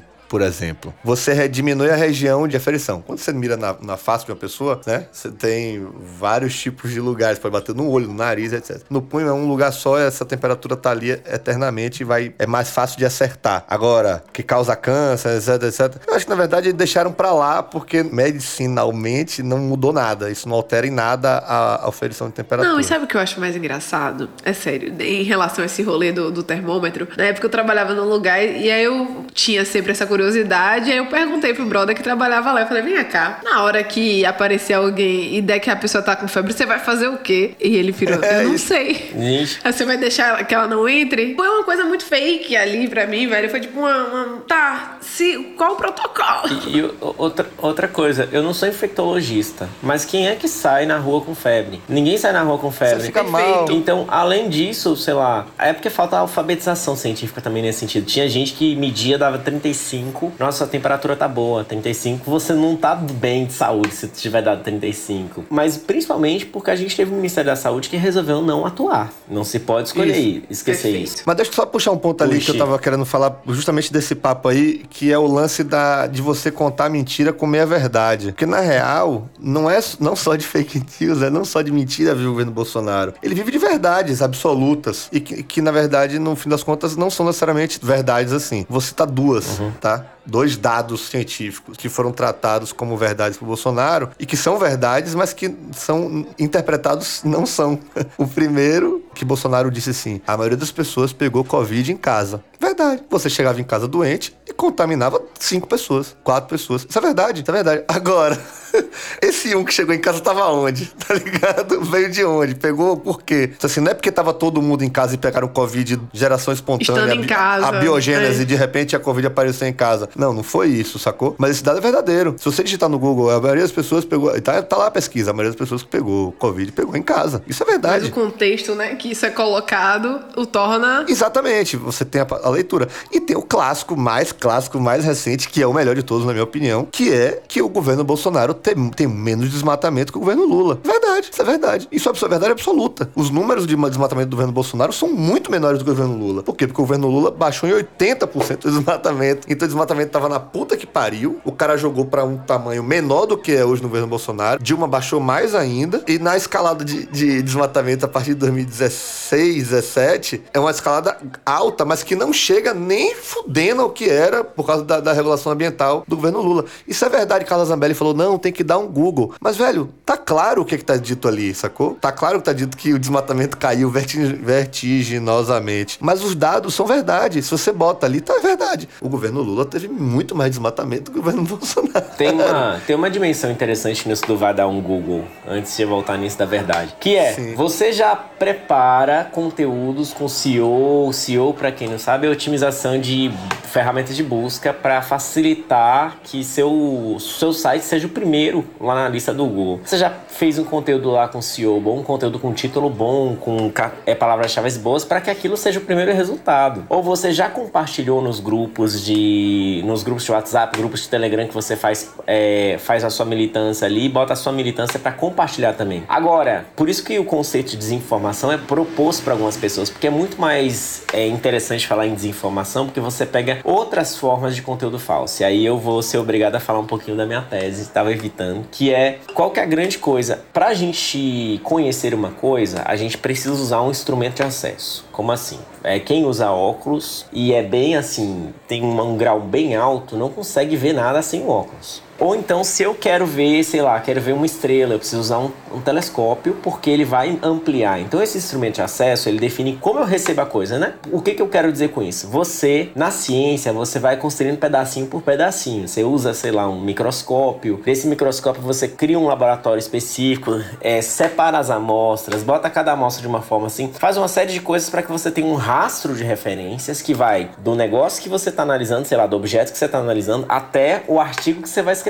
Então, tanto o artigo quanto o objeto, você consegue ir de um lado para o outro que você tem um rastro de referências. As fake news, o jornalismo ele tenta fazer esse rastro de referências. Então, se eu não, se eu sou um jornalista, estou falando sobre Covid, eu vou procurar um especialista, vou pro- procurar artigos, vou tentar sustentar. Claro que não da mesma forma que a ciência, porque o jornalismo é rápido, mas com algum tipo de sustentação. Já as fake news, elas simulam isso. Como é que elas fazem isso? Elas fazem, por exemplo, ah, um médico. Vou usar um exemplo que a esquerda está usando muito, que é usar é, cacófono, cacófonos, né? Que é aquela palavra que você não pode falar porque ela significa outra palavra. Então, por exemplo, boca, gado. Então, se você junta, fica uma. Jalim Rabei. É isso. É o árabe Jalim Rabei. Aí estão usando isso para os bolsonaristas compartilharem, dizendo que estava aprovado as fraudes. Veja, são meias verdades ali, não é nenhuma meia verdade, é uma referência que ela é criada, ela é falseada. Você diz que é um médico de Pequim, um médico do Hospital Militar de Pequim que estava dando dicas tais sobre a Covid. Esse médico não se fala o nome e não existe esse hospital. Mas você dá essas referências e as pessoas passam a acreditar, poxa, olha isso. E ainda tem a própria referência de quem me compartilhou. Quem compartilhou foi minha tia. Minha tia não ia não ia me mandar um conteúdo falso. Então você vai. É aquela história, né, da mentira bem contada, com detalhes. É, é igual eu pegar, por exemplo, uma história clássica, o mercado modelo. Mercado modelo abrigou escravos, que os escravos ficavam lá e assim, essa história é questionada por muita gente, porque essa história não é, não é entendida por verdadeira, como verdadeira por muita gente, que se confunde com outra prisão que existia no interior da Bahia, se não me engano, que quando a, a maré do rio subia, a cela se enchia de água, mas que isso não era o mercado modelo. Mas isso se espalhou de uma forma tal, e isso é tão relevante no contexto cultural de quem vem fazer turismo em Salvador, que isso acaba se tornando uma, uma verdade, porque de fato existe um tráfico de, de escravos muito grande na cidade, de fato o prédio existia, é, aquele prédio, acho que não, não tenho certeza, aquele... Antes do aterro, é, a embarcação entrava por baixo. É, porque eu acho que o outro... No acho- mercado modelo, as embarcações, o mercado, Nas saveiras as embarcações entravam por baixo e descarregavam pra cima, entendeu? Sim, e era o outro mercado, né? O que, o que pegou fogo e que foi substituído pelo lugar do que tá atualmente, que eu não lembro de quando é aquele prédio. E é onde fica o monumento, ficava no monu- monumento a Salvador, aquele que pegou fogo. Mas O você. Bundas em conflito. Isso. É. Você tem o quê? Um monte de narrativas sobre a cidade de Salvador, que são narrativas que elas têm um fundo de verdade ali, mas que são narrativas. E, ah, eu odeio falar essa palavra narrativas, mas enfim, são discursos que ficam. É igual personagem de série, né? É muito fácil você criar uma, uma coisa meio falsa. Quer fugir? Sei lá, pega um sobrenome parecido com o seu. Então, de Ramos, bote, sei lá, Cavalho. Então, por exemplo, assim, pense alguma coisa que não seja muito distante do seu, do seu sobrenome, por exemplo. Então, assim, é muito pesado isso, porque é muito difícil de debater. E aí sim, o governo Bolsonaro usa muitas coisas. Por exemplo, eu lembro uma clássica, que é a ideia de que a vacina da, da Pfizer ou da AstraZeneca estava contaminando as pessoas com HIV. Teve essa também. Que ele pegou um estudo mal, que não era um estudo super re- revisado nem nada, e disse que estudo dizia que existe uma certa possibilidade em alguns indivíduos a ter mais facilidade de contrair HIV. Mas assim, não era a vacina que causava. E, enfim, né? Todo o desastre que a gente viveu nos últimos quatro anos. E Ele é muito bom em fazer isso, sacou? Porque na busca rasa sobre o dado, sobre o que é, você vai se dar de cara com a verdade, que é essa. As pessoas pegaram mais Covid dentro de casa. O desmatamento absoluto do governo Lula foi muito Sim. maior do que o de Bolsonaro. Isso é verdade. Mas aí, nesse caso, ele se ferrou no SEO, sabia? Foi um tiro no pé do SEO, porque ele não mandou as pessoas pesquisarem. as- ele mandou as pessoas pesquisarem a comparação. A maior pesquisa foi sobre desmatamento. E aí ele É. se ferrou porque o SEO levou a do, do Greenpeace. Do Greenpeace e acho que uma da BBC, que esculhambavam o, Mas o governo é- Bolsonaro isso, a isso nível é, de. Isso é levemente, isso é levemente irrelevante para quem é um seguidor assíduo, né? Porque Não, ainda, claro. ainda que ainda que seja verdade e que a pessoa saiba que ela tá errada, ela vai lutar até a morte para dizer que não, porque ele é conveniente, entendeu? Eu acho que é, é- é a grande questão, assim, hoje em dia. Eu acho que não se trata mais de informação ou falta de informação. É sobre valores. É sobre valores que eu acredito, sobre valores que eu escolhi estar do lado. Eu não, não entendo mais o que é que seria não perdoável, sabe? O que é que essa galera não, não perdoaria do Bolsonaro. Porque o bolsonarismo, ele tem uma característica que é quase religiosa de seguidores. É um engajamento que é quase que religioso. Eu não falo que é religioso porque não são entidades religiosas, não se trata da nada cultural, mas assim, o, o afinco que aquelas pessoas criaram em relação a tudo que vem dele é como se eu fosse sentar aqui com você e ficar e ficasse assim, tipo assim, ó, você é católico e eu sou ateia. E aí a gente ia ficar, tipo assim, ah, você adora imagem. Ou não, quem fala isso é evangélico. Eu, eu entrei no personagem errado. Mas, tipo, sabe? Você adora imagem, Mas etc. você quer ver tipo, um negócio que você falou mais cedo que eu concordo com você? Eu acho que Bolsonaro não estava preparado para ser presidente, não, não tecnicamente falando, mas assim, que ele não estava esperando isso, porque o último, o último extrema-direita que tinha batido na, na concorrência em 2014 foi Levi Fidelis. Foi em 2016, aqui no- na prefeitura. Eu não lembro. Ele morreu, né? Mas Levi, é, graças a Deus. Mas eu não lembro se. se Ótimo cristão você. Bom, Deus domina tudo. Foi gra- Foi graças a ele. Não fui eu que matei.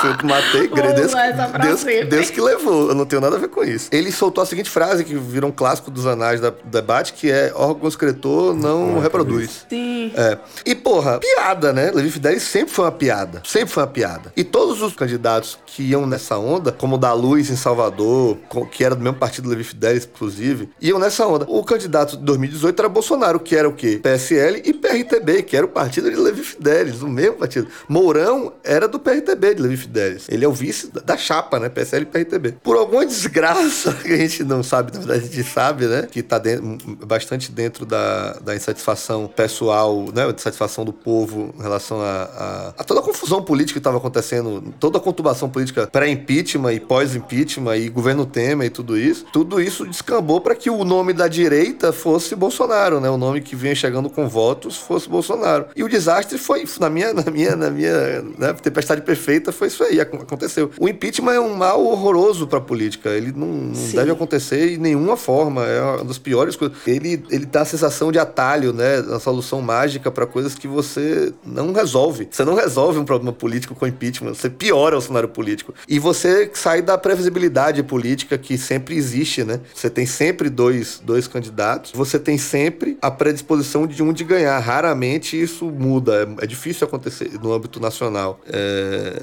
E a gente teve aí uma maluquice em 2018. Mas essa maluquice me lembra muito a teoria que Fred falou mais cedo. As pessoas. o- O, contexto é como se tivesse todo mundo ali numa panela de pressão. Chegou no ponto em que as pessoas estavam mais propícias a achar o que mais tiraria o Lula do poder, tiraria o PT do Que poder. não era mais o PT. Exato. O problema é que as pessoas estavam insatisfeitas e precisavam de uma mudança. Só que aí elas bateram em dois lugares. Haddad, que era um processo de insatisfação anterior, e Bolsonaro, que era completamente novo. Mas qual é o novo de Bolsonaro? O Bolsonaro se, se Ele transformou não- na única possibilidade real Isso. de tirar o PT. Como muita gente nessa, nessa eleição só votou em Lula porque era a única pessoa forte o suficiente para tirar Bolsonaro. Não é porque era lulista Exato. e nem nada do tipo. Eu acho que a grande virada aí foi que entre várias entre vários acontecimentos a galera foi sendo cozinhada ali cozinhada cozinhada o ódio ao PT foi sendo fomentado fomentado aí juntou com a Dilma que era uma figura que é uma mulher que sofreu pra caralho assim tipo eu acho que o fato de ser uma mulher ainda piorou mais ainda se fosse o Lula em um terceiro mandato ali o ódio não seria tão grande como foi a Dilma Mas ela foi uma política ruim. E isso tá descrito no, no impeachment. Ela, so- ela, ela, ela foi uma política ruim. Ela caiu porque não. Porque ela foi Porque ela não soube fazer política. É diferente. Mas aí, voltando só pra coisa que o Fred falou ali do. A gente tá falando da propaganda e tal. Dentro da política, cada campo joga dentro do seu campo.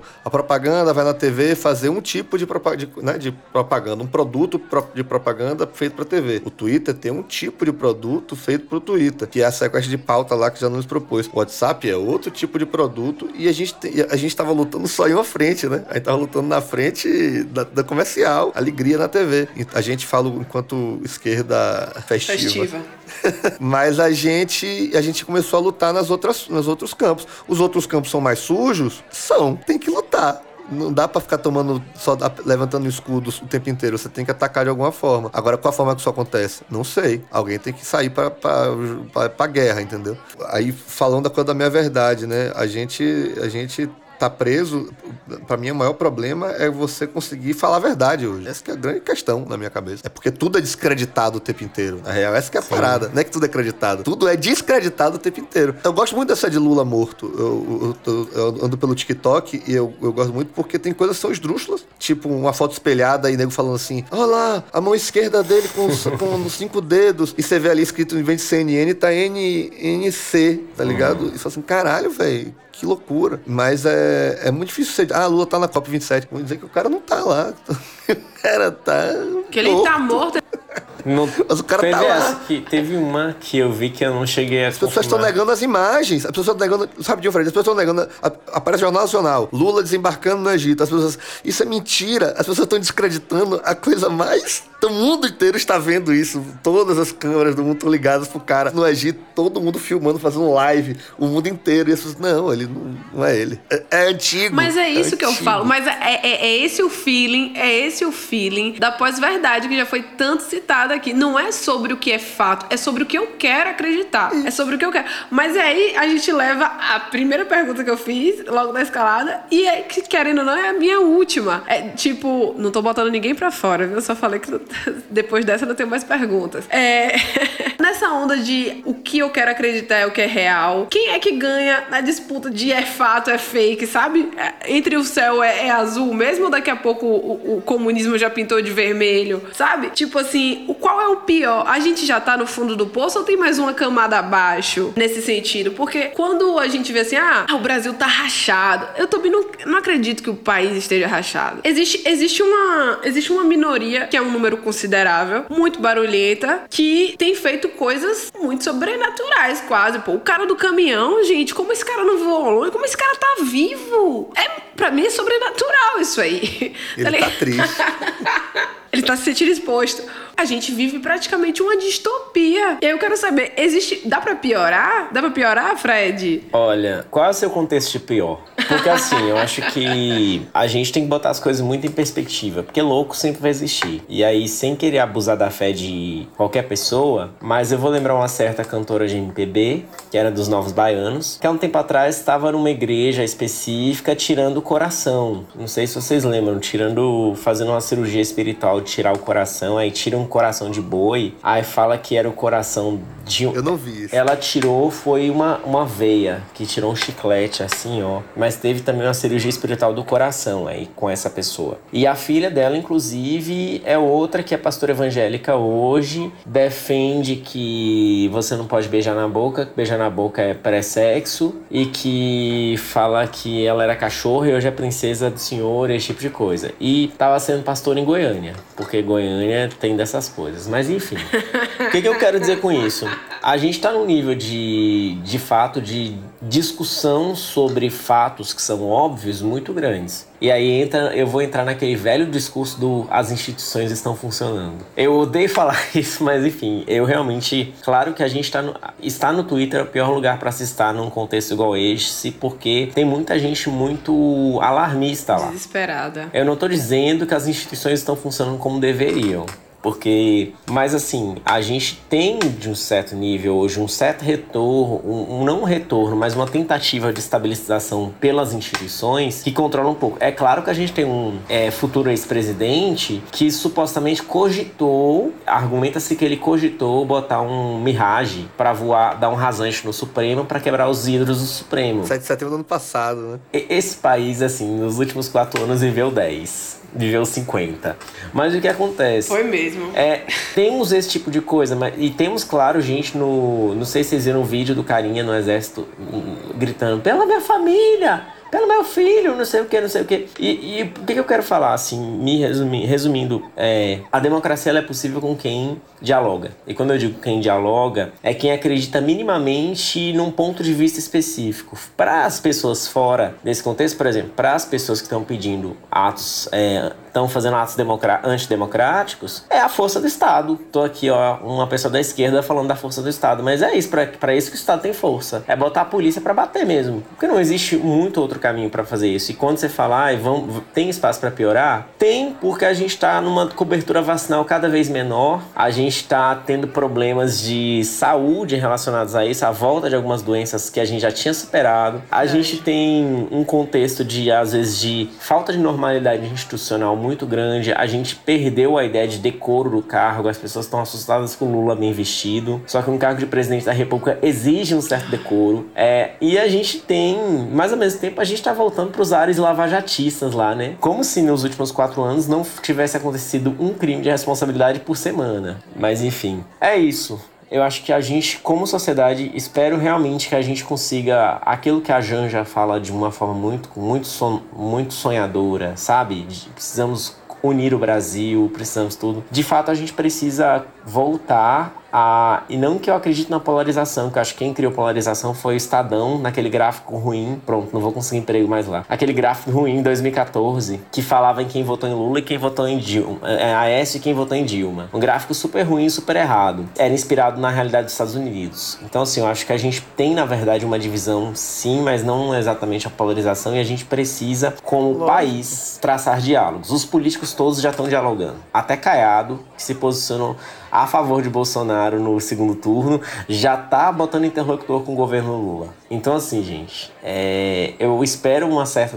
normalidade do ponto de vista da política, mas eu espero que isso chegue nas nossas vidas, que isso implique em gente vacinada convivendo com a gente, para começar. É isso, né? Não é buscar um consenso, mas é buscar uma civilidade, né?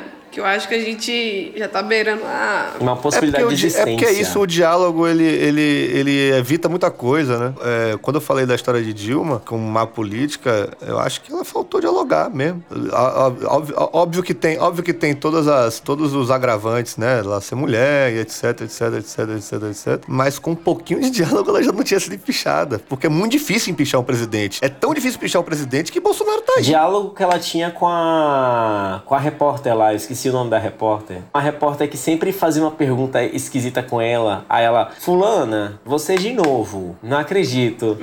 Então, e aí no final das contas, ela tomou um spoiler. E quando ela toma esse spoiler, ela simplesmente fala assim: ela não acredito que você me conta o final da Downton Abbey.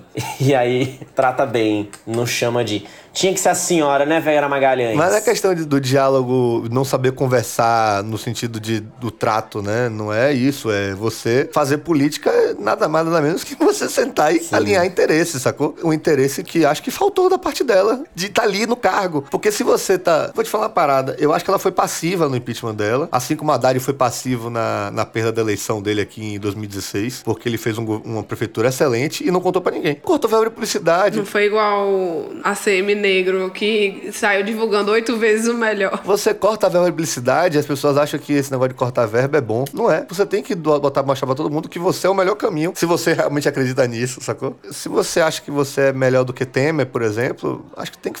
Não, não dá pra você esperar acontecer o impeachment, sacou? Tem que buscar uma forma. E ela tentou no último momento. Aí sim se fudeu. Que foi botar Lula, tentar arrumar a casa ali, trazer Lula para o ministério na, na, Casa Civil. Mas ali o país já tava. Já, já Ele já tinha. Já tava na ladeira Porra, abaixo. Já foi, já, é, já foi no 45 segundo tempo. Ela já tava se fudendo desde o final do, da eleição. Da, desde a eleição, ela conseguia ainda ganhar. E aí não, não aconteceu porque o país estava tomado pelo lavajatismo e porque parecia muito genuíno. Moro fez um artimanha lá e rendeu o Supremo praticamente. E aí os caras falaram: é, velho, não vai dar pra deixar acontecer, não, e etc. O jornalismo aprendeu, o jornalismo nacional, ele aprendeu nesses quase 40 anos de democracia, porque eu duvido que, apesar da gente ter visto a notinha do jatinho agora, que já deixa tudo, já bota tudo a perder, né? Gente, falar de preço de, de blusa de, de janja em entrevista no Fantástico, me poupe, caralho. Eu acho que o jornalismo deve ter aprendido alguma coisa do tipo assim. Ninguém fala do preço do vestidinho da Michelle. Desculpa. Você pode bater, na democracia, você pode fazer, né? Noticiar e bater sempre. Você tem que ser oposição sempre. Mas muito cuidado com quem você alimenta do outro lado, né? Assim, as coisas têm que ser muito, muito ponderadas. E não deixa de ser jornalismo, nem deixa de ser imprensa você pensar nessa, nessa forma. Só vou lembrar de uma frase do nosso ex-futuro presidente, abre aspas, cadê os dutos, Bonner? Fecha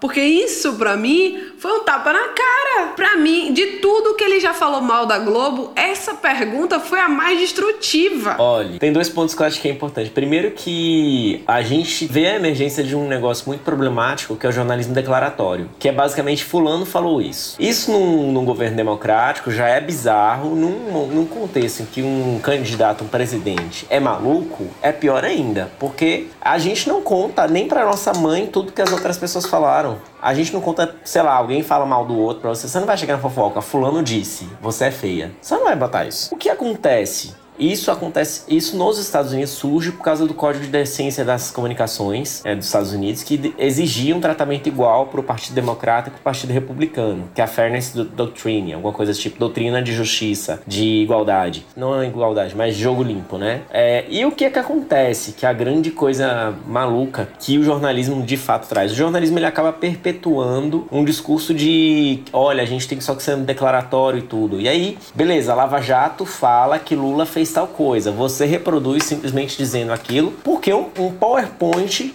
E veja, qual que é o grande problema? No governo Bolsonaro, o declaratório entrou em xeque. O governo Bolsonaro era um governo que o Estado mentia. O Estado mente. O Estado de vez em quando faz isso, mas o, o Estado falava, por exemplo, é, ocultava o número de mortes por Covid. E aí a imprensa começa a usar estratégias de apuração para tentar se livrar. A melhor época do Jornal Nacional nos últimos três anos foi na pandemia, porque eles tinham um jornal muito bem produzido, mesmo com a pandemia, porque eles começavam a falar com um monte de pessoas, não era aquela coisa de tipo, olha, só o que o governo disse, não era aquela coisa só o que o especialista, de fato eles mostravam no documento as coisas. Então tinha uma produção melhor. Ao mesmo tempo que é, isso que a fala dos dutos é muito real. O Lula, e o Lula sempre fala, olha, eu tive 76 horas de Jornal Nacional contra mim. Mas, de fato, o que acontece é que a imprensa que é que vira notícia, né? Aquilo que é chocante, aquilo que é relevante, aquilo que é novo, aquilo que tem proeminência. Então, esse tipo de coisa específico, geralmente, é a ideia do, do choquei, do hard news, né? Do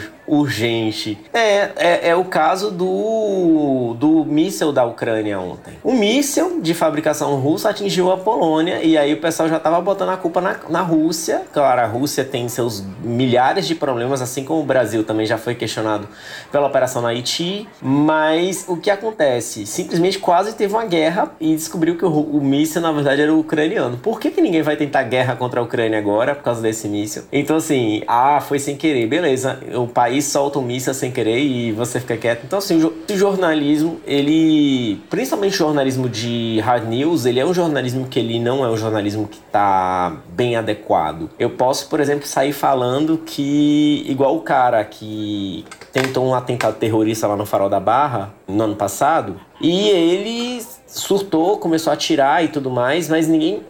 A matéria de última hora não falava a matéria que tava lá cobrindo urgente não falava, olha, ele saiu da moraria, ele fez tal coisa, fez tal coisa e foi. Ali eles estavam divulgando só, olha, tá tendo um caso assim, assim, assim. Ninguém comentou o background, ninguém comentou o pano de fundo, ninguém comentou, olha, ele veio do interior, ele. Ó, o R do Goiano. Ele veio do interior, ele foi na moraria, ele saiu atirando as pessoas na rua lá desceu a Avenida 7, foi parar no Farol da Barra, fez isso, isso, isso. É a natureza e a história dos jornais, né? Se você pega o Jornal Nacional, o Jornal Nacional foi o primeiro jornal é, transmitido para o Brasil inteiro ao mesmo tempo em cadeia, em rede, porque foi em 79, foi quando o satélite permitiu. Então, é muito um caráter, muito de tentar mostrar regionalidade, mostrar, olha, a gente tem notícias tudo quanto é lugar do Brasil e cai no erro da disfunção narcotizante. O que é disfunção narcotizante? Quando você mostra um monte de coisa em pouco tempo, a pessoa acredita que a menos importante tem a mesma importância do que a mais importante, porque você não hierarquiza. É importante hierarquizar a informação. E o caráter do público é diferente, por exemplo, do público do Bahia Meio Dia, é diferente do público do Jornal da Manhã, e é bem diferente do público do Jornal da Globo, que é um jornal que ele tem pouco tempo, mas ele é um, um jornal já de madrugada, já a pauta noticiosa já esfriou, não acontece nada de madrugada, no máximo a ponte Rio-Niterói cai. Se você bota uma equipe na rua, você vai ter notícia. Agora as, as emissoras querem economizar, e aí com isso elas não vão ter o que falar. Tanto é que o Jornal da Manhã no, na TV Bahia, aliás, quase todos os jornais da TV Bahia são jornais de ao vivo. O repórter fica fazendo ao vivo quase o tempo todo. E o Jornal da Manhã ainda tem o problema dele se repetir, né? Ele se repete sete. Ele começa sete, se não me engano, né? Ele se repete oito. Inclusive, eles falam o segundo tempo e repetem todas as coisas. Mas isso em qualquer afiliada. É para capital estado. Mas é isso, para qualquer afiliada isso acontece. Mas sim, o que eu tava falando é, a contextualização é muito importante e a hierarquização também. Mas os espaços das grandes emissoras não estão necessariamente abertos. A gente tinha a TV Brasil, que tinha um conteúdo bem maravilhoso, inclusive com Leda Nagli, que depois surtou, pirou, tadinha, igual igual caça Kiss, mas enfim. Esse, ó, esse pessoal é ruim da cabeça tem tempo. Vocês parem de achar que isso aqui é novo, viu? Fez a Kiss. Eu não conheço ninguém que surtou recentemente. Mas... O pessoal é ruim desde sempre. Quem conhece sabe.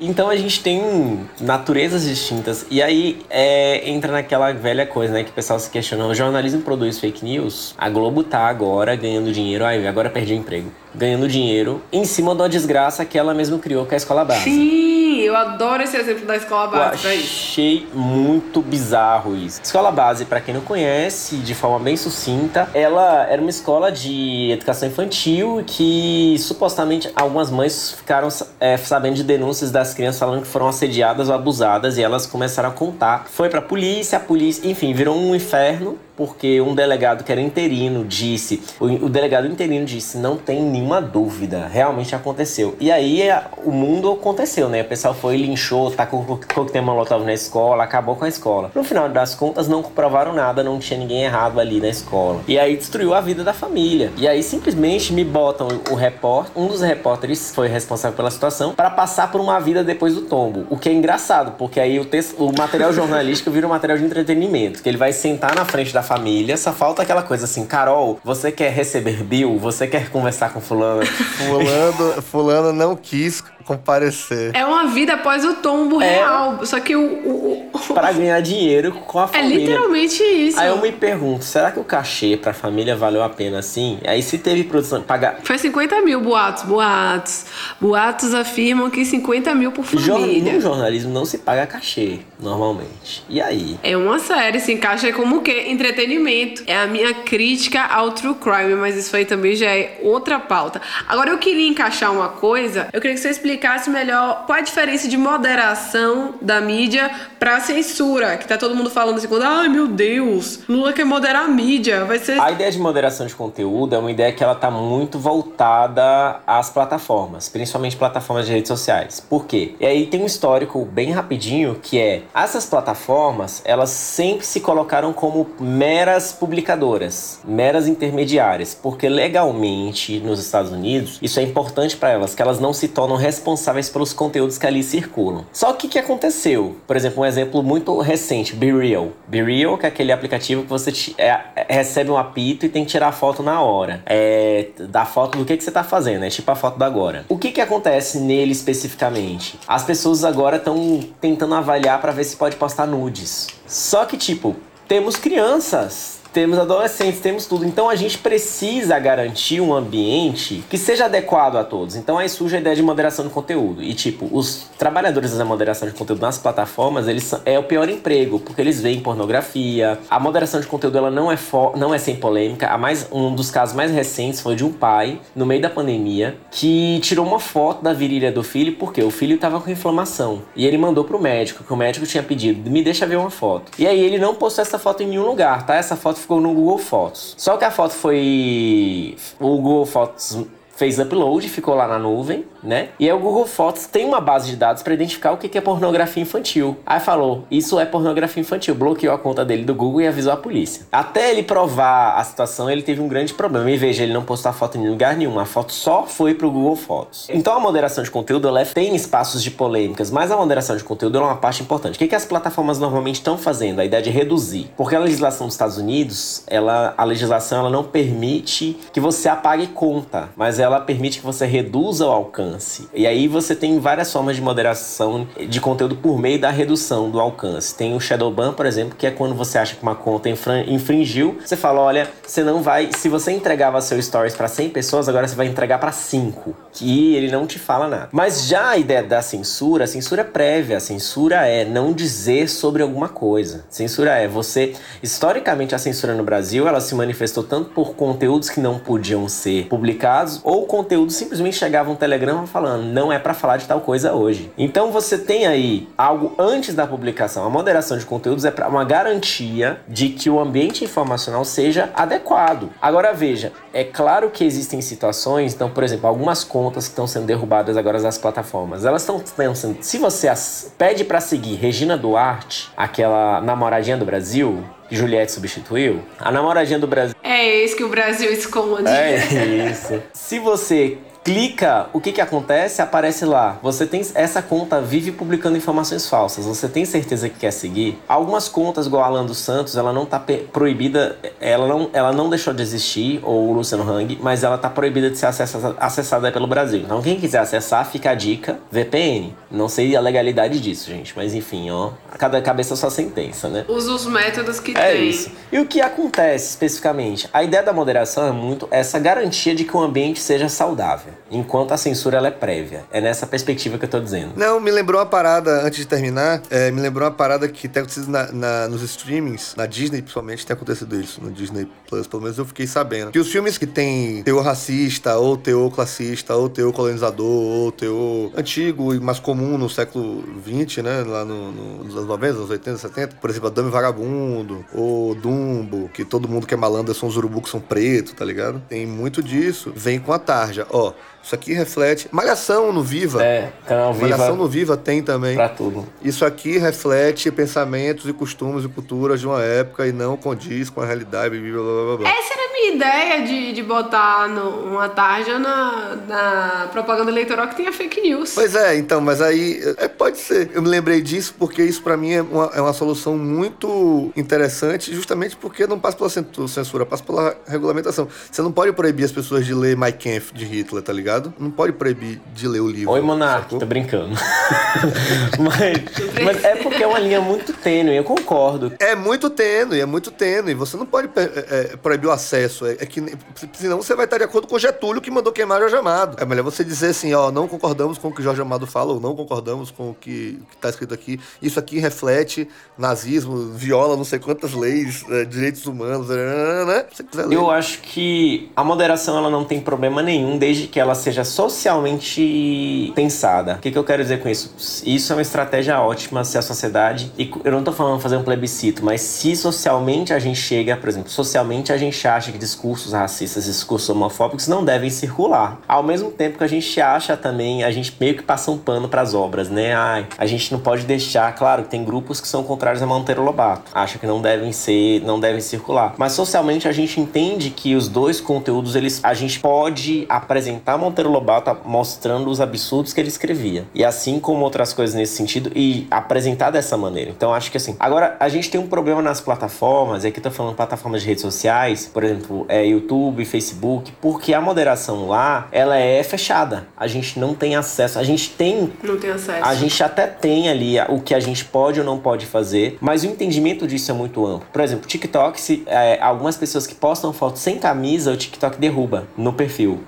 Porque o TikTok é bem carolinha. Já acontece em outras situações bem engraçadas, porque a gente tem. Eu vou dar uma citação só pra dar exemplo. Por exemplo, as lojas de aplicativo, a gente não dá nada pra elas. Mas a loja de aplicativo é o que faz, por exemplo, não ter é, aplicativo de aposta. Não tem aplicativo de aposta. Os aplicativos de aposta têm que ser baixados por fora. Primeiro, porque a legislação não permite. Segundo, por causa das restrições do Google Play. Outra coisa, Grindr. Grindr aplicativo de encontros gays, que é um aplicativo que eles falam lá na- nos termos de uso. Pela gente, vocês poderiam postar foto nu do jeito que vocês quiserem, mas a gente não pode deixar porque senão a, Google, a, Globo, a Google Play e a App Store derrubam a gente, a gente não consegue colocar. O Getter, por exemplo, é quando o Getter é um aplicativo que foi pensado e ele já é misógino de início, porque é Getter no sentido de pegar a Hillary Clinton é isso, no sentido de pegar a Hillary Clinton. E ele foi banido da Amazon, dos servidores da Amazon. Ele foi banido de vários espaços justamente pela natureza deles. Então, assim, são coisas muito interessantes, mas ao mesmo tempo a gente chega, muito interessante socialmente, a gente entende algumas dessas limitações, mas a gente não chega na lógica em que as plataformas são definidas. Então, assim, quando eu falo que fake news é diferente é, do que a gente vivia, é porque as plataformas elas potencializam isso. Tem uma, uma coisa clássica, por exemplo, assim, que é um argumento que a gente traz no artigo, eu e o professor André Lemos, que é o Facebook, ele é responsável pela produção dos conteúdos falsos. Ele coproduz, o que que acontece? Ele diz como é que aquele conteúdo falso tem que circular, porque a gente sabe, quando a gente posta uma foto específica no Instagram de uma forma X, essa foto rende mais ou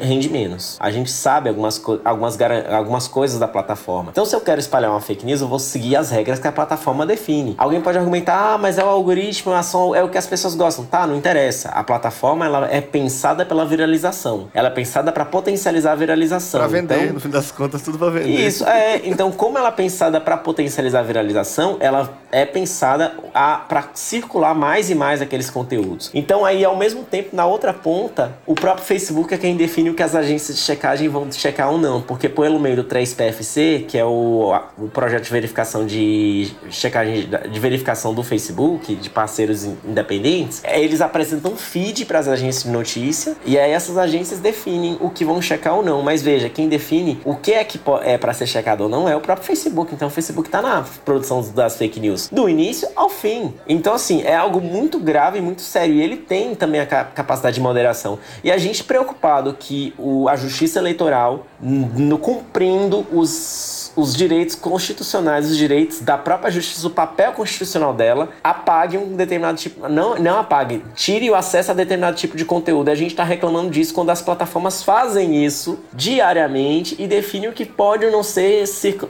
De forma bem arbitrária, é. né? Tipo, com interesses que só elas sabem de fato que não são claramente revelados. Com interesse de venda, no fim Sim. das contas, porque se você viraliza um conteúdo muito, você bota um anúncio antes. É, e, e, é, e, é, o caso do Mamilos, né? Mamilos são polêmicos. Existe um algoritmo específico no Facebook para definir o que é o mamilo feminino e mamilo masculino. Ou seja, mamilo é tão preocupante socialmente que alguém resolveu programar um algoritmo para dizer esse é mamilo. E aí, só um último ponto nesse sentido aí das plataformas, que é o conteúdo que é checado no Facebook aparece uma tagzinha. Isso é verdadeiro, isso é falso. Segundo a, a Mônica, esqueci o sobrenome dela, mas ela, ela era gerente do Facebook aqui no Brasil e ela falou isso em 2020. 95% das pessoas não clicavam na notícia quando tinha essa etiqueta. Mas os dados das plataformas são fechados, então a gente não sabe se isso de fato é verdade. Pronto, mais um emprego perdido. Garçom a saideira!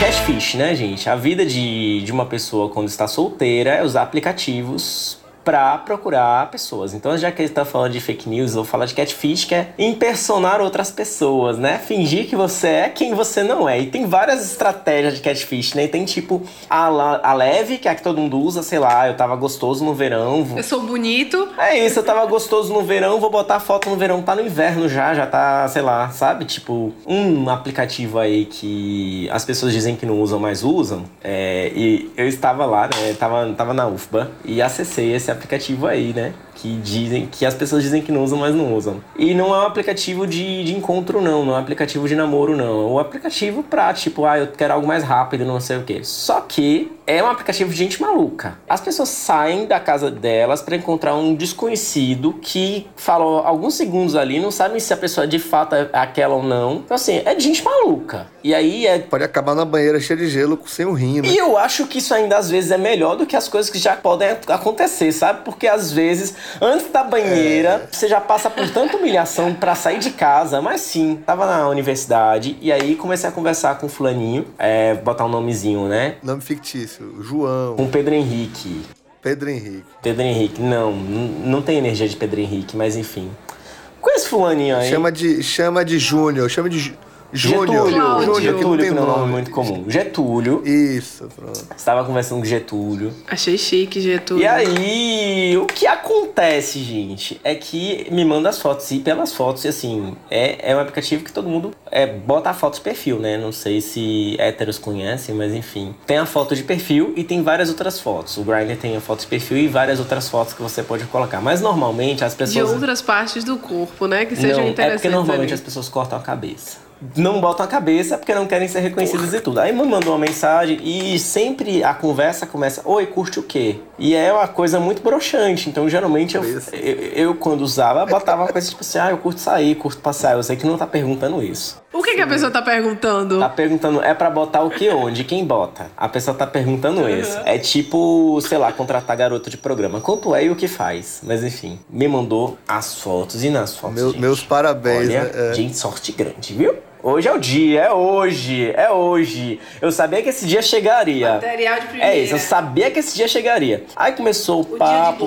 Nossa, que bom que você não, não veio perguntando logo o que curte, porque é tão ruim quando as pessoas fazem isso, não sei o que. Enfim, resumindo a história, a pessoa aqui, empolgada, sem nada para fazer na vida, na verdade movida por outros desejos que o mete, na verdade movida pelo desejo de, enfim, né, de fornicar, foi pra casa, tomar banho. se enganando, sabendo, sabendo se enganando. que tinha alguma coisa errada. Mas a fake news é o quê? Você quer acreditar. Você é quer isso. acreditar. É conveniência. Gente, aí começa a humilhação. Porque essa pessoa me combinou de encontrar comigo no portão da Poli. E eu morava em Undina na época, então eu tive que subir a escadaria da Poli. Então, quem sabe o que é a escadaria da Poli, sabe que, tipo assim, o banho que eu tinha tomado tinha ido embora já. Então, tipo, meu Deus, porra, que inferno, sabe? Aí eu chego na frente, lá na porta da, da faculdade. Aí chego, a pessoa não tinha chegado ainda. Eu falei, que inferno, cheguei cedo ainda. Ah, passou um tempo, porque eu ainda esperei, né? Esperei um tempo. Pelo menos deu tempo pra secar o suor. Cheguei, fulaninho, Getúlio, olha pra mim. Nossa, você é igual às fotos. Obrigado.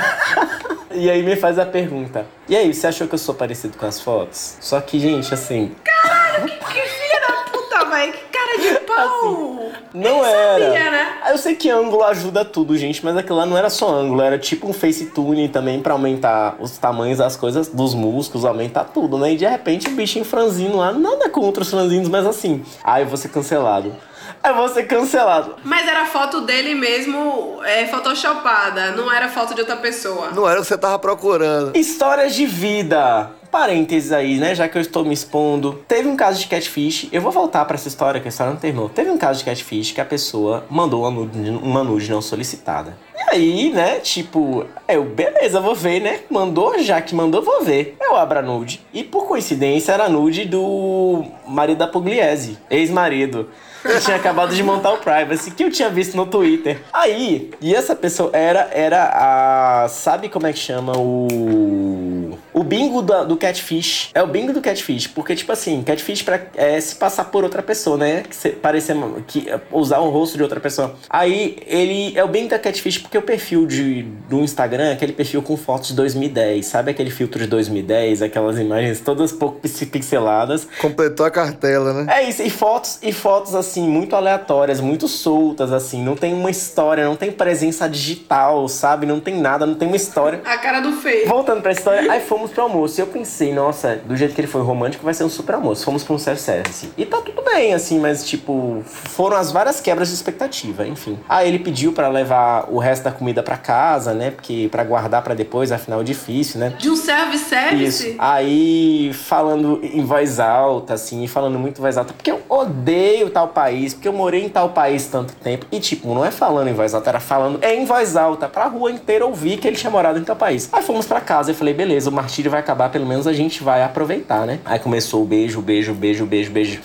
Calma, calma, tá muito rápido. Eu Ele quero. falou? É, eu quero aproveitar mais um pouco. Eu não gosto das coisas rápidas assim, eu gosto de conhecer as pessoas. Aí botou a música no YouTube. Cê- deixa eu ver essa música que eu amo, a música dos anos 80. E foi traduzindo a música pra mim sem eu pedir pra traduzir. Aí, vocês lembram aquela propaganda do Desapega do LX? Aí o YouTube passava Desapega, aí na hora do beijo eu vi Desapega. Então ficava aquela, aquela lembrança, meu Deus do céu, que tragédia. Aí, enfim, lá pela, Daria um sketch de série. Lá pela quarta, quinta vez, finalmente fomos parar na cama, né, gente? Eu tô me expondo muito.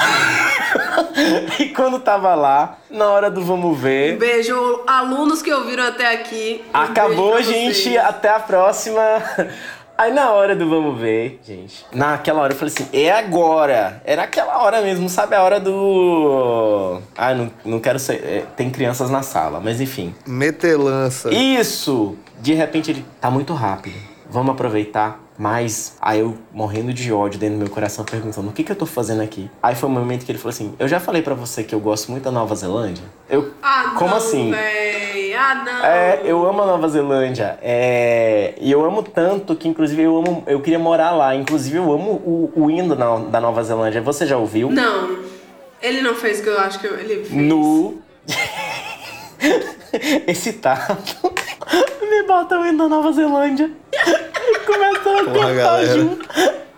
Não tinha mais contexto pra mais nada. Era só aquela coisa, Ô, véi. meu Deus, como é que eu fui parar aqui? Eu só tenho cinco Isso é anos. episódio. É só ter seis anos. Não, isso é, isso é um filme de American Pie, assim, é muito, é muito ruim, é No muito final das ruim, velho. contas, claro que o que aconteceu, assim, muito mais ou menos. Não, e, e a história termina, ainda continua. Eu vou contar só, só essa parte desse primeiro dia. Mas terminou com aquela coisa assim: gostei muito do nosso encontro, vamos marcar que dia de novo. E aí, no final das contas, ainda teve uma crise de ciúme futuramente, porque me viu no aplicativo de novo. Nossa, você encontrou o homem perfeito, como é que você está procurando outros aqui? Então, tipo, essa é a vida. Eu quero essa autoestima, porra. Ô, velho, para raio de maluco, hein? Parabéns pra você. é isso, gente, enfim. Gente. Por isso que eu falei que era um sorvete de cajamanga. Mas veja, Valeu demais. Catfish é um perigo, tomem cuidado, marquem na rua, Cuidado, crianças. cuidado, sabe? Não marquem diretamente, não façam isso. Não tem agência de checagem pra catfish. Faça chamada de vídeo. Os meus amigos todos hoje usam chamada de vídeo porque, né, gente? Mais segurança. Fred, queria te agradecer por estar aqui hoje com a gente, por ter topado, por ter compartilhado esse desabafo, essa história de vida aí que fica como uma grande lição pra todos nós, assim. Eu quero agradecer ao Mesa, quero agradecer a você, a Alana e ao Thiago. Muito obrigado pelo convite, foi uma conversa muito boa, muito boa mesmo. É, amo, amo vocês, amo, amo o podcast, fica assim, ó, acompanhando. Às vezes não dou feedback, não falo assim, olha, mas enfim, a, a minoria silenciosa, né? É, é, O importante é o o play. importante é o play. É, eu sou Frederico Oliveira, então quem quiser me encontrar aí nas redes é Fred R. R. Oliveira, de Ramos. Então Fred R. Oliveira, Fred com demudo, tá, gente? Não tem nenhuma outra, outra frescura, não. É aquela coisa assim, né? A sua conta e risco. Assim que qualquer coisa também consegue as- ter contato por, por e-mail, só que o e-mail é mais complicado. Então, Fred com dois Ds, roliveira.gmail.com. Não tinha o Fred R. Oliveira só, porque a ideia era, naquela época, lá em dois, nos idos de 2013, você tava no auge da cross-mídia então, e do transmídia. Então todo mundo ficava, tem que manter uma presença única nas redes. Não adiantou nada. Hoje eu quero esconder essa presença única. Não, e veja bem, né, que Fred não quis falar a idade dele, não que ele precise falar, mas ele acabou de entregar passando e-mail pra galera. Porra, é verdade. Não, gente, eu tenho quase 20. Eu tenho 30 anos. Caiu mesmo, ele caiu na própria armadilha. A galera, a galera fala assim, então galera, meu Gente, TikTok é vocês tal, Instagram, entendendo, perere, não. Twitter. Aí ele vai vir lá no e-mail. Gente, meu e-mail é Fred D. Oliveira, com R, Olha, mas não é, no- eu- não, é Só arroba isso te dá 33. Não, amiga, 33 não, 33 não. É, Mas eu digo que eu já passei da idade que as pessoas boas morrem, que é 27. Então, é, então já não sou uma boa pessoa. Siga a gente no Insta e no Twitter que a gente segue tomando uma. Arroba Mesa de Bar Pod. E no próximo episódio do Mesa de Bar Podcast, escuta só quem vem tomar uma com a gente. Ele dormiu na minha casa, a gente não teve nada, né? A gente só dormiu juntos, tá? Não teve nada. E ele permaneceu na minha casa no outro dia até umas duas horas da tarde. Eu não sabia mais o que falar pra ele. Esse episódio é uma produção independente roteirizada e dirigida por Alana Gama. Edição e produção de áudio por Tiago Lucas. Apresentação: Alana Gama e Tiago Lucas.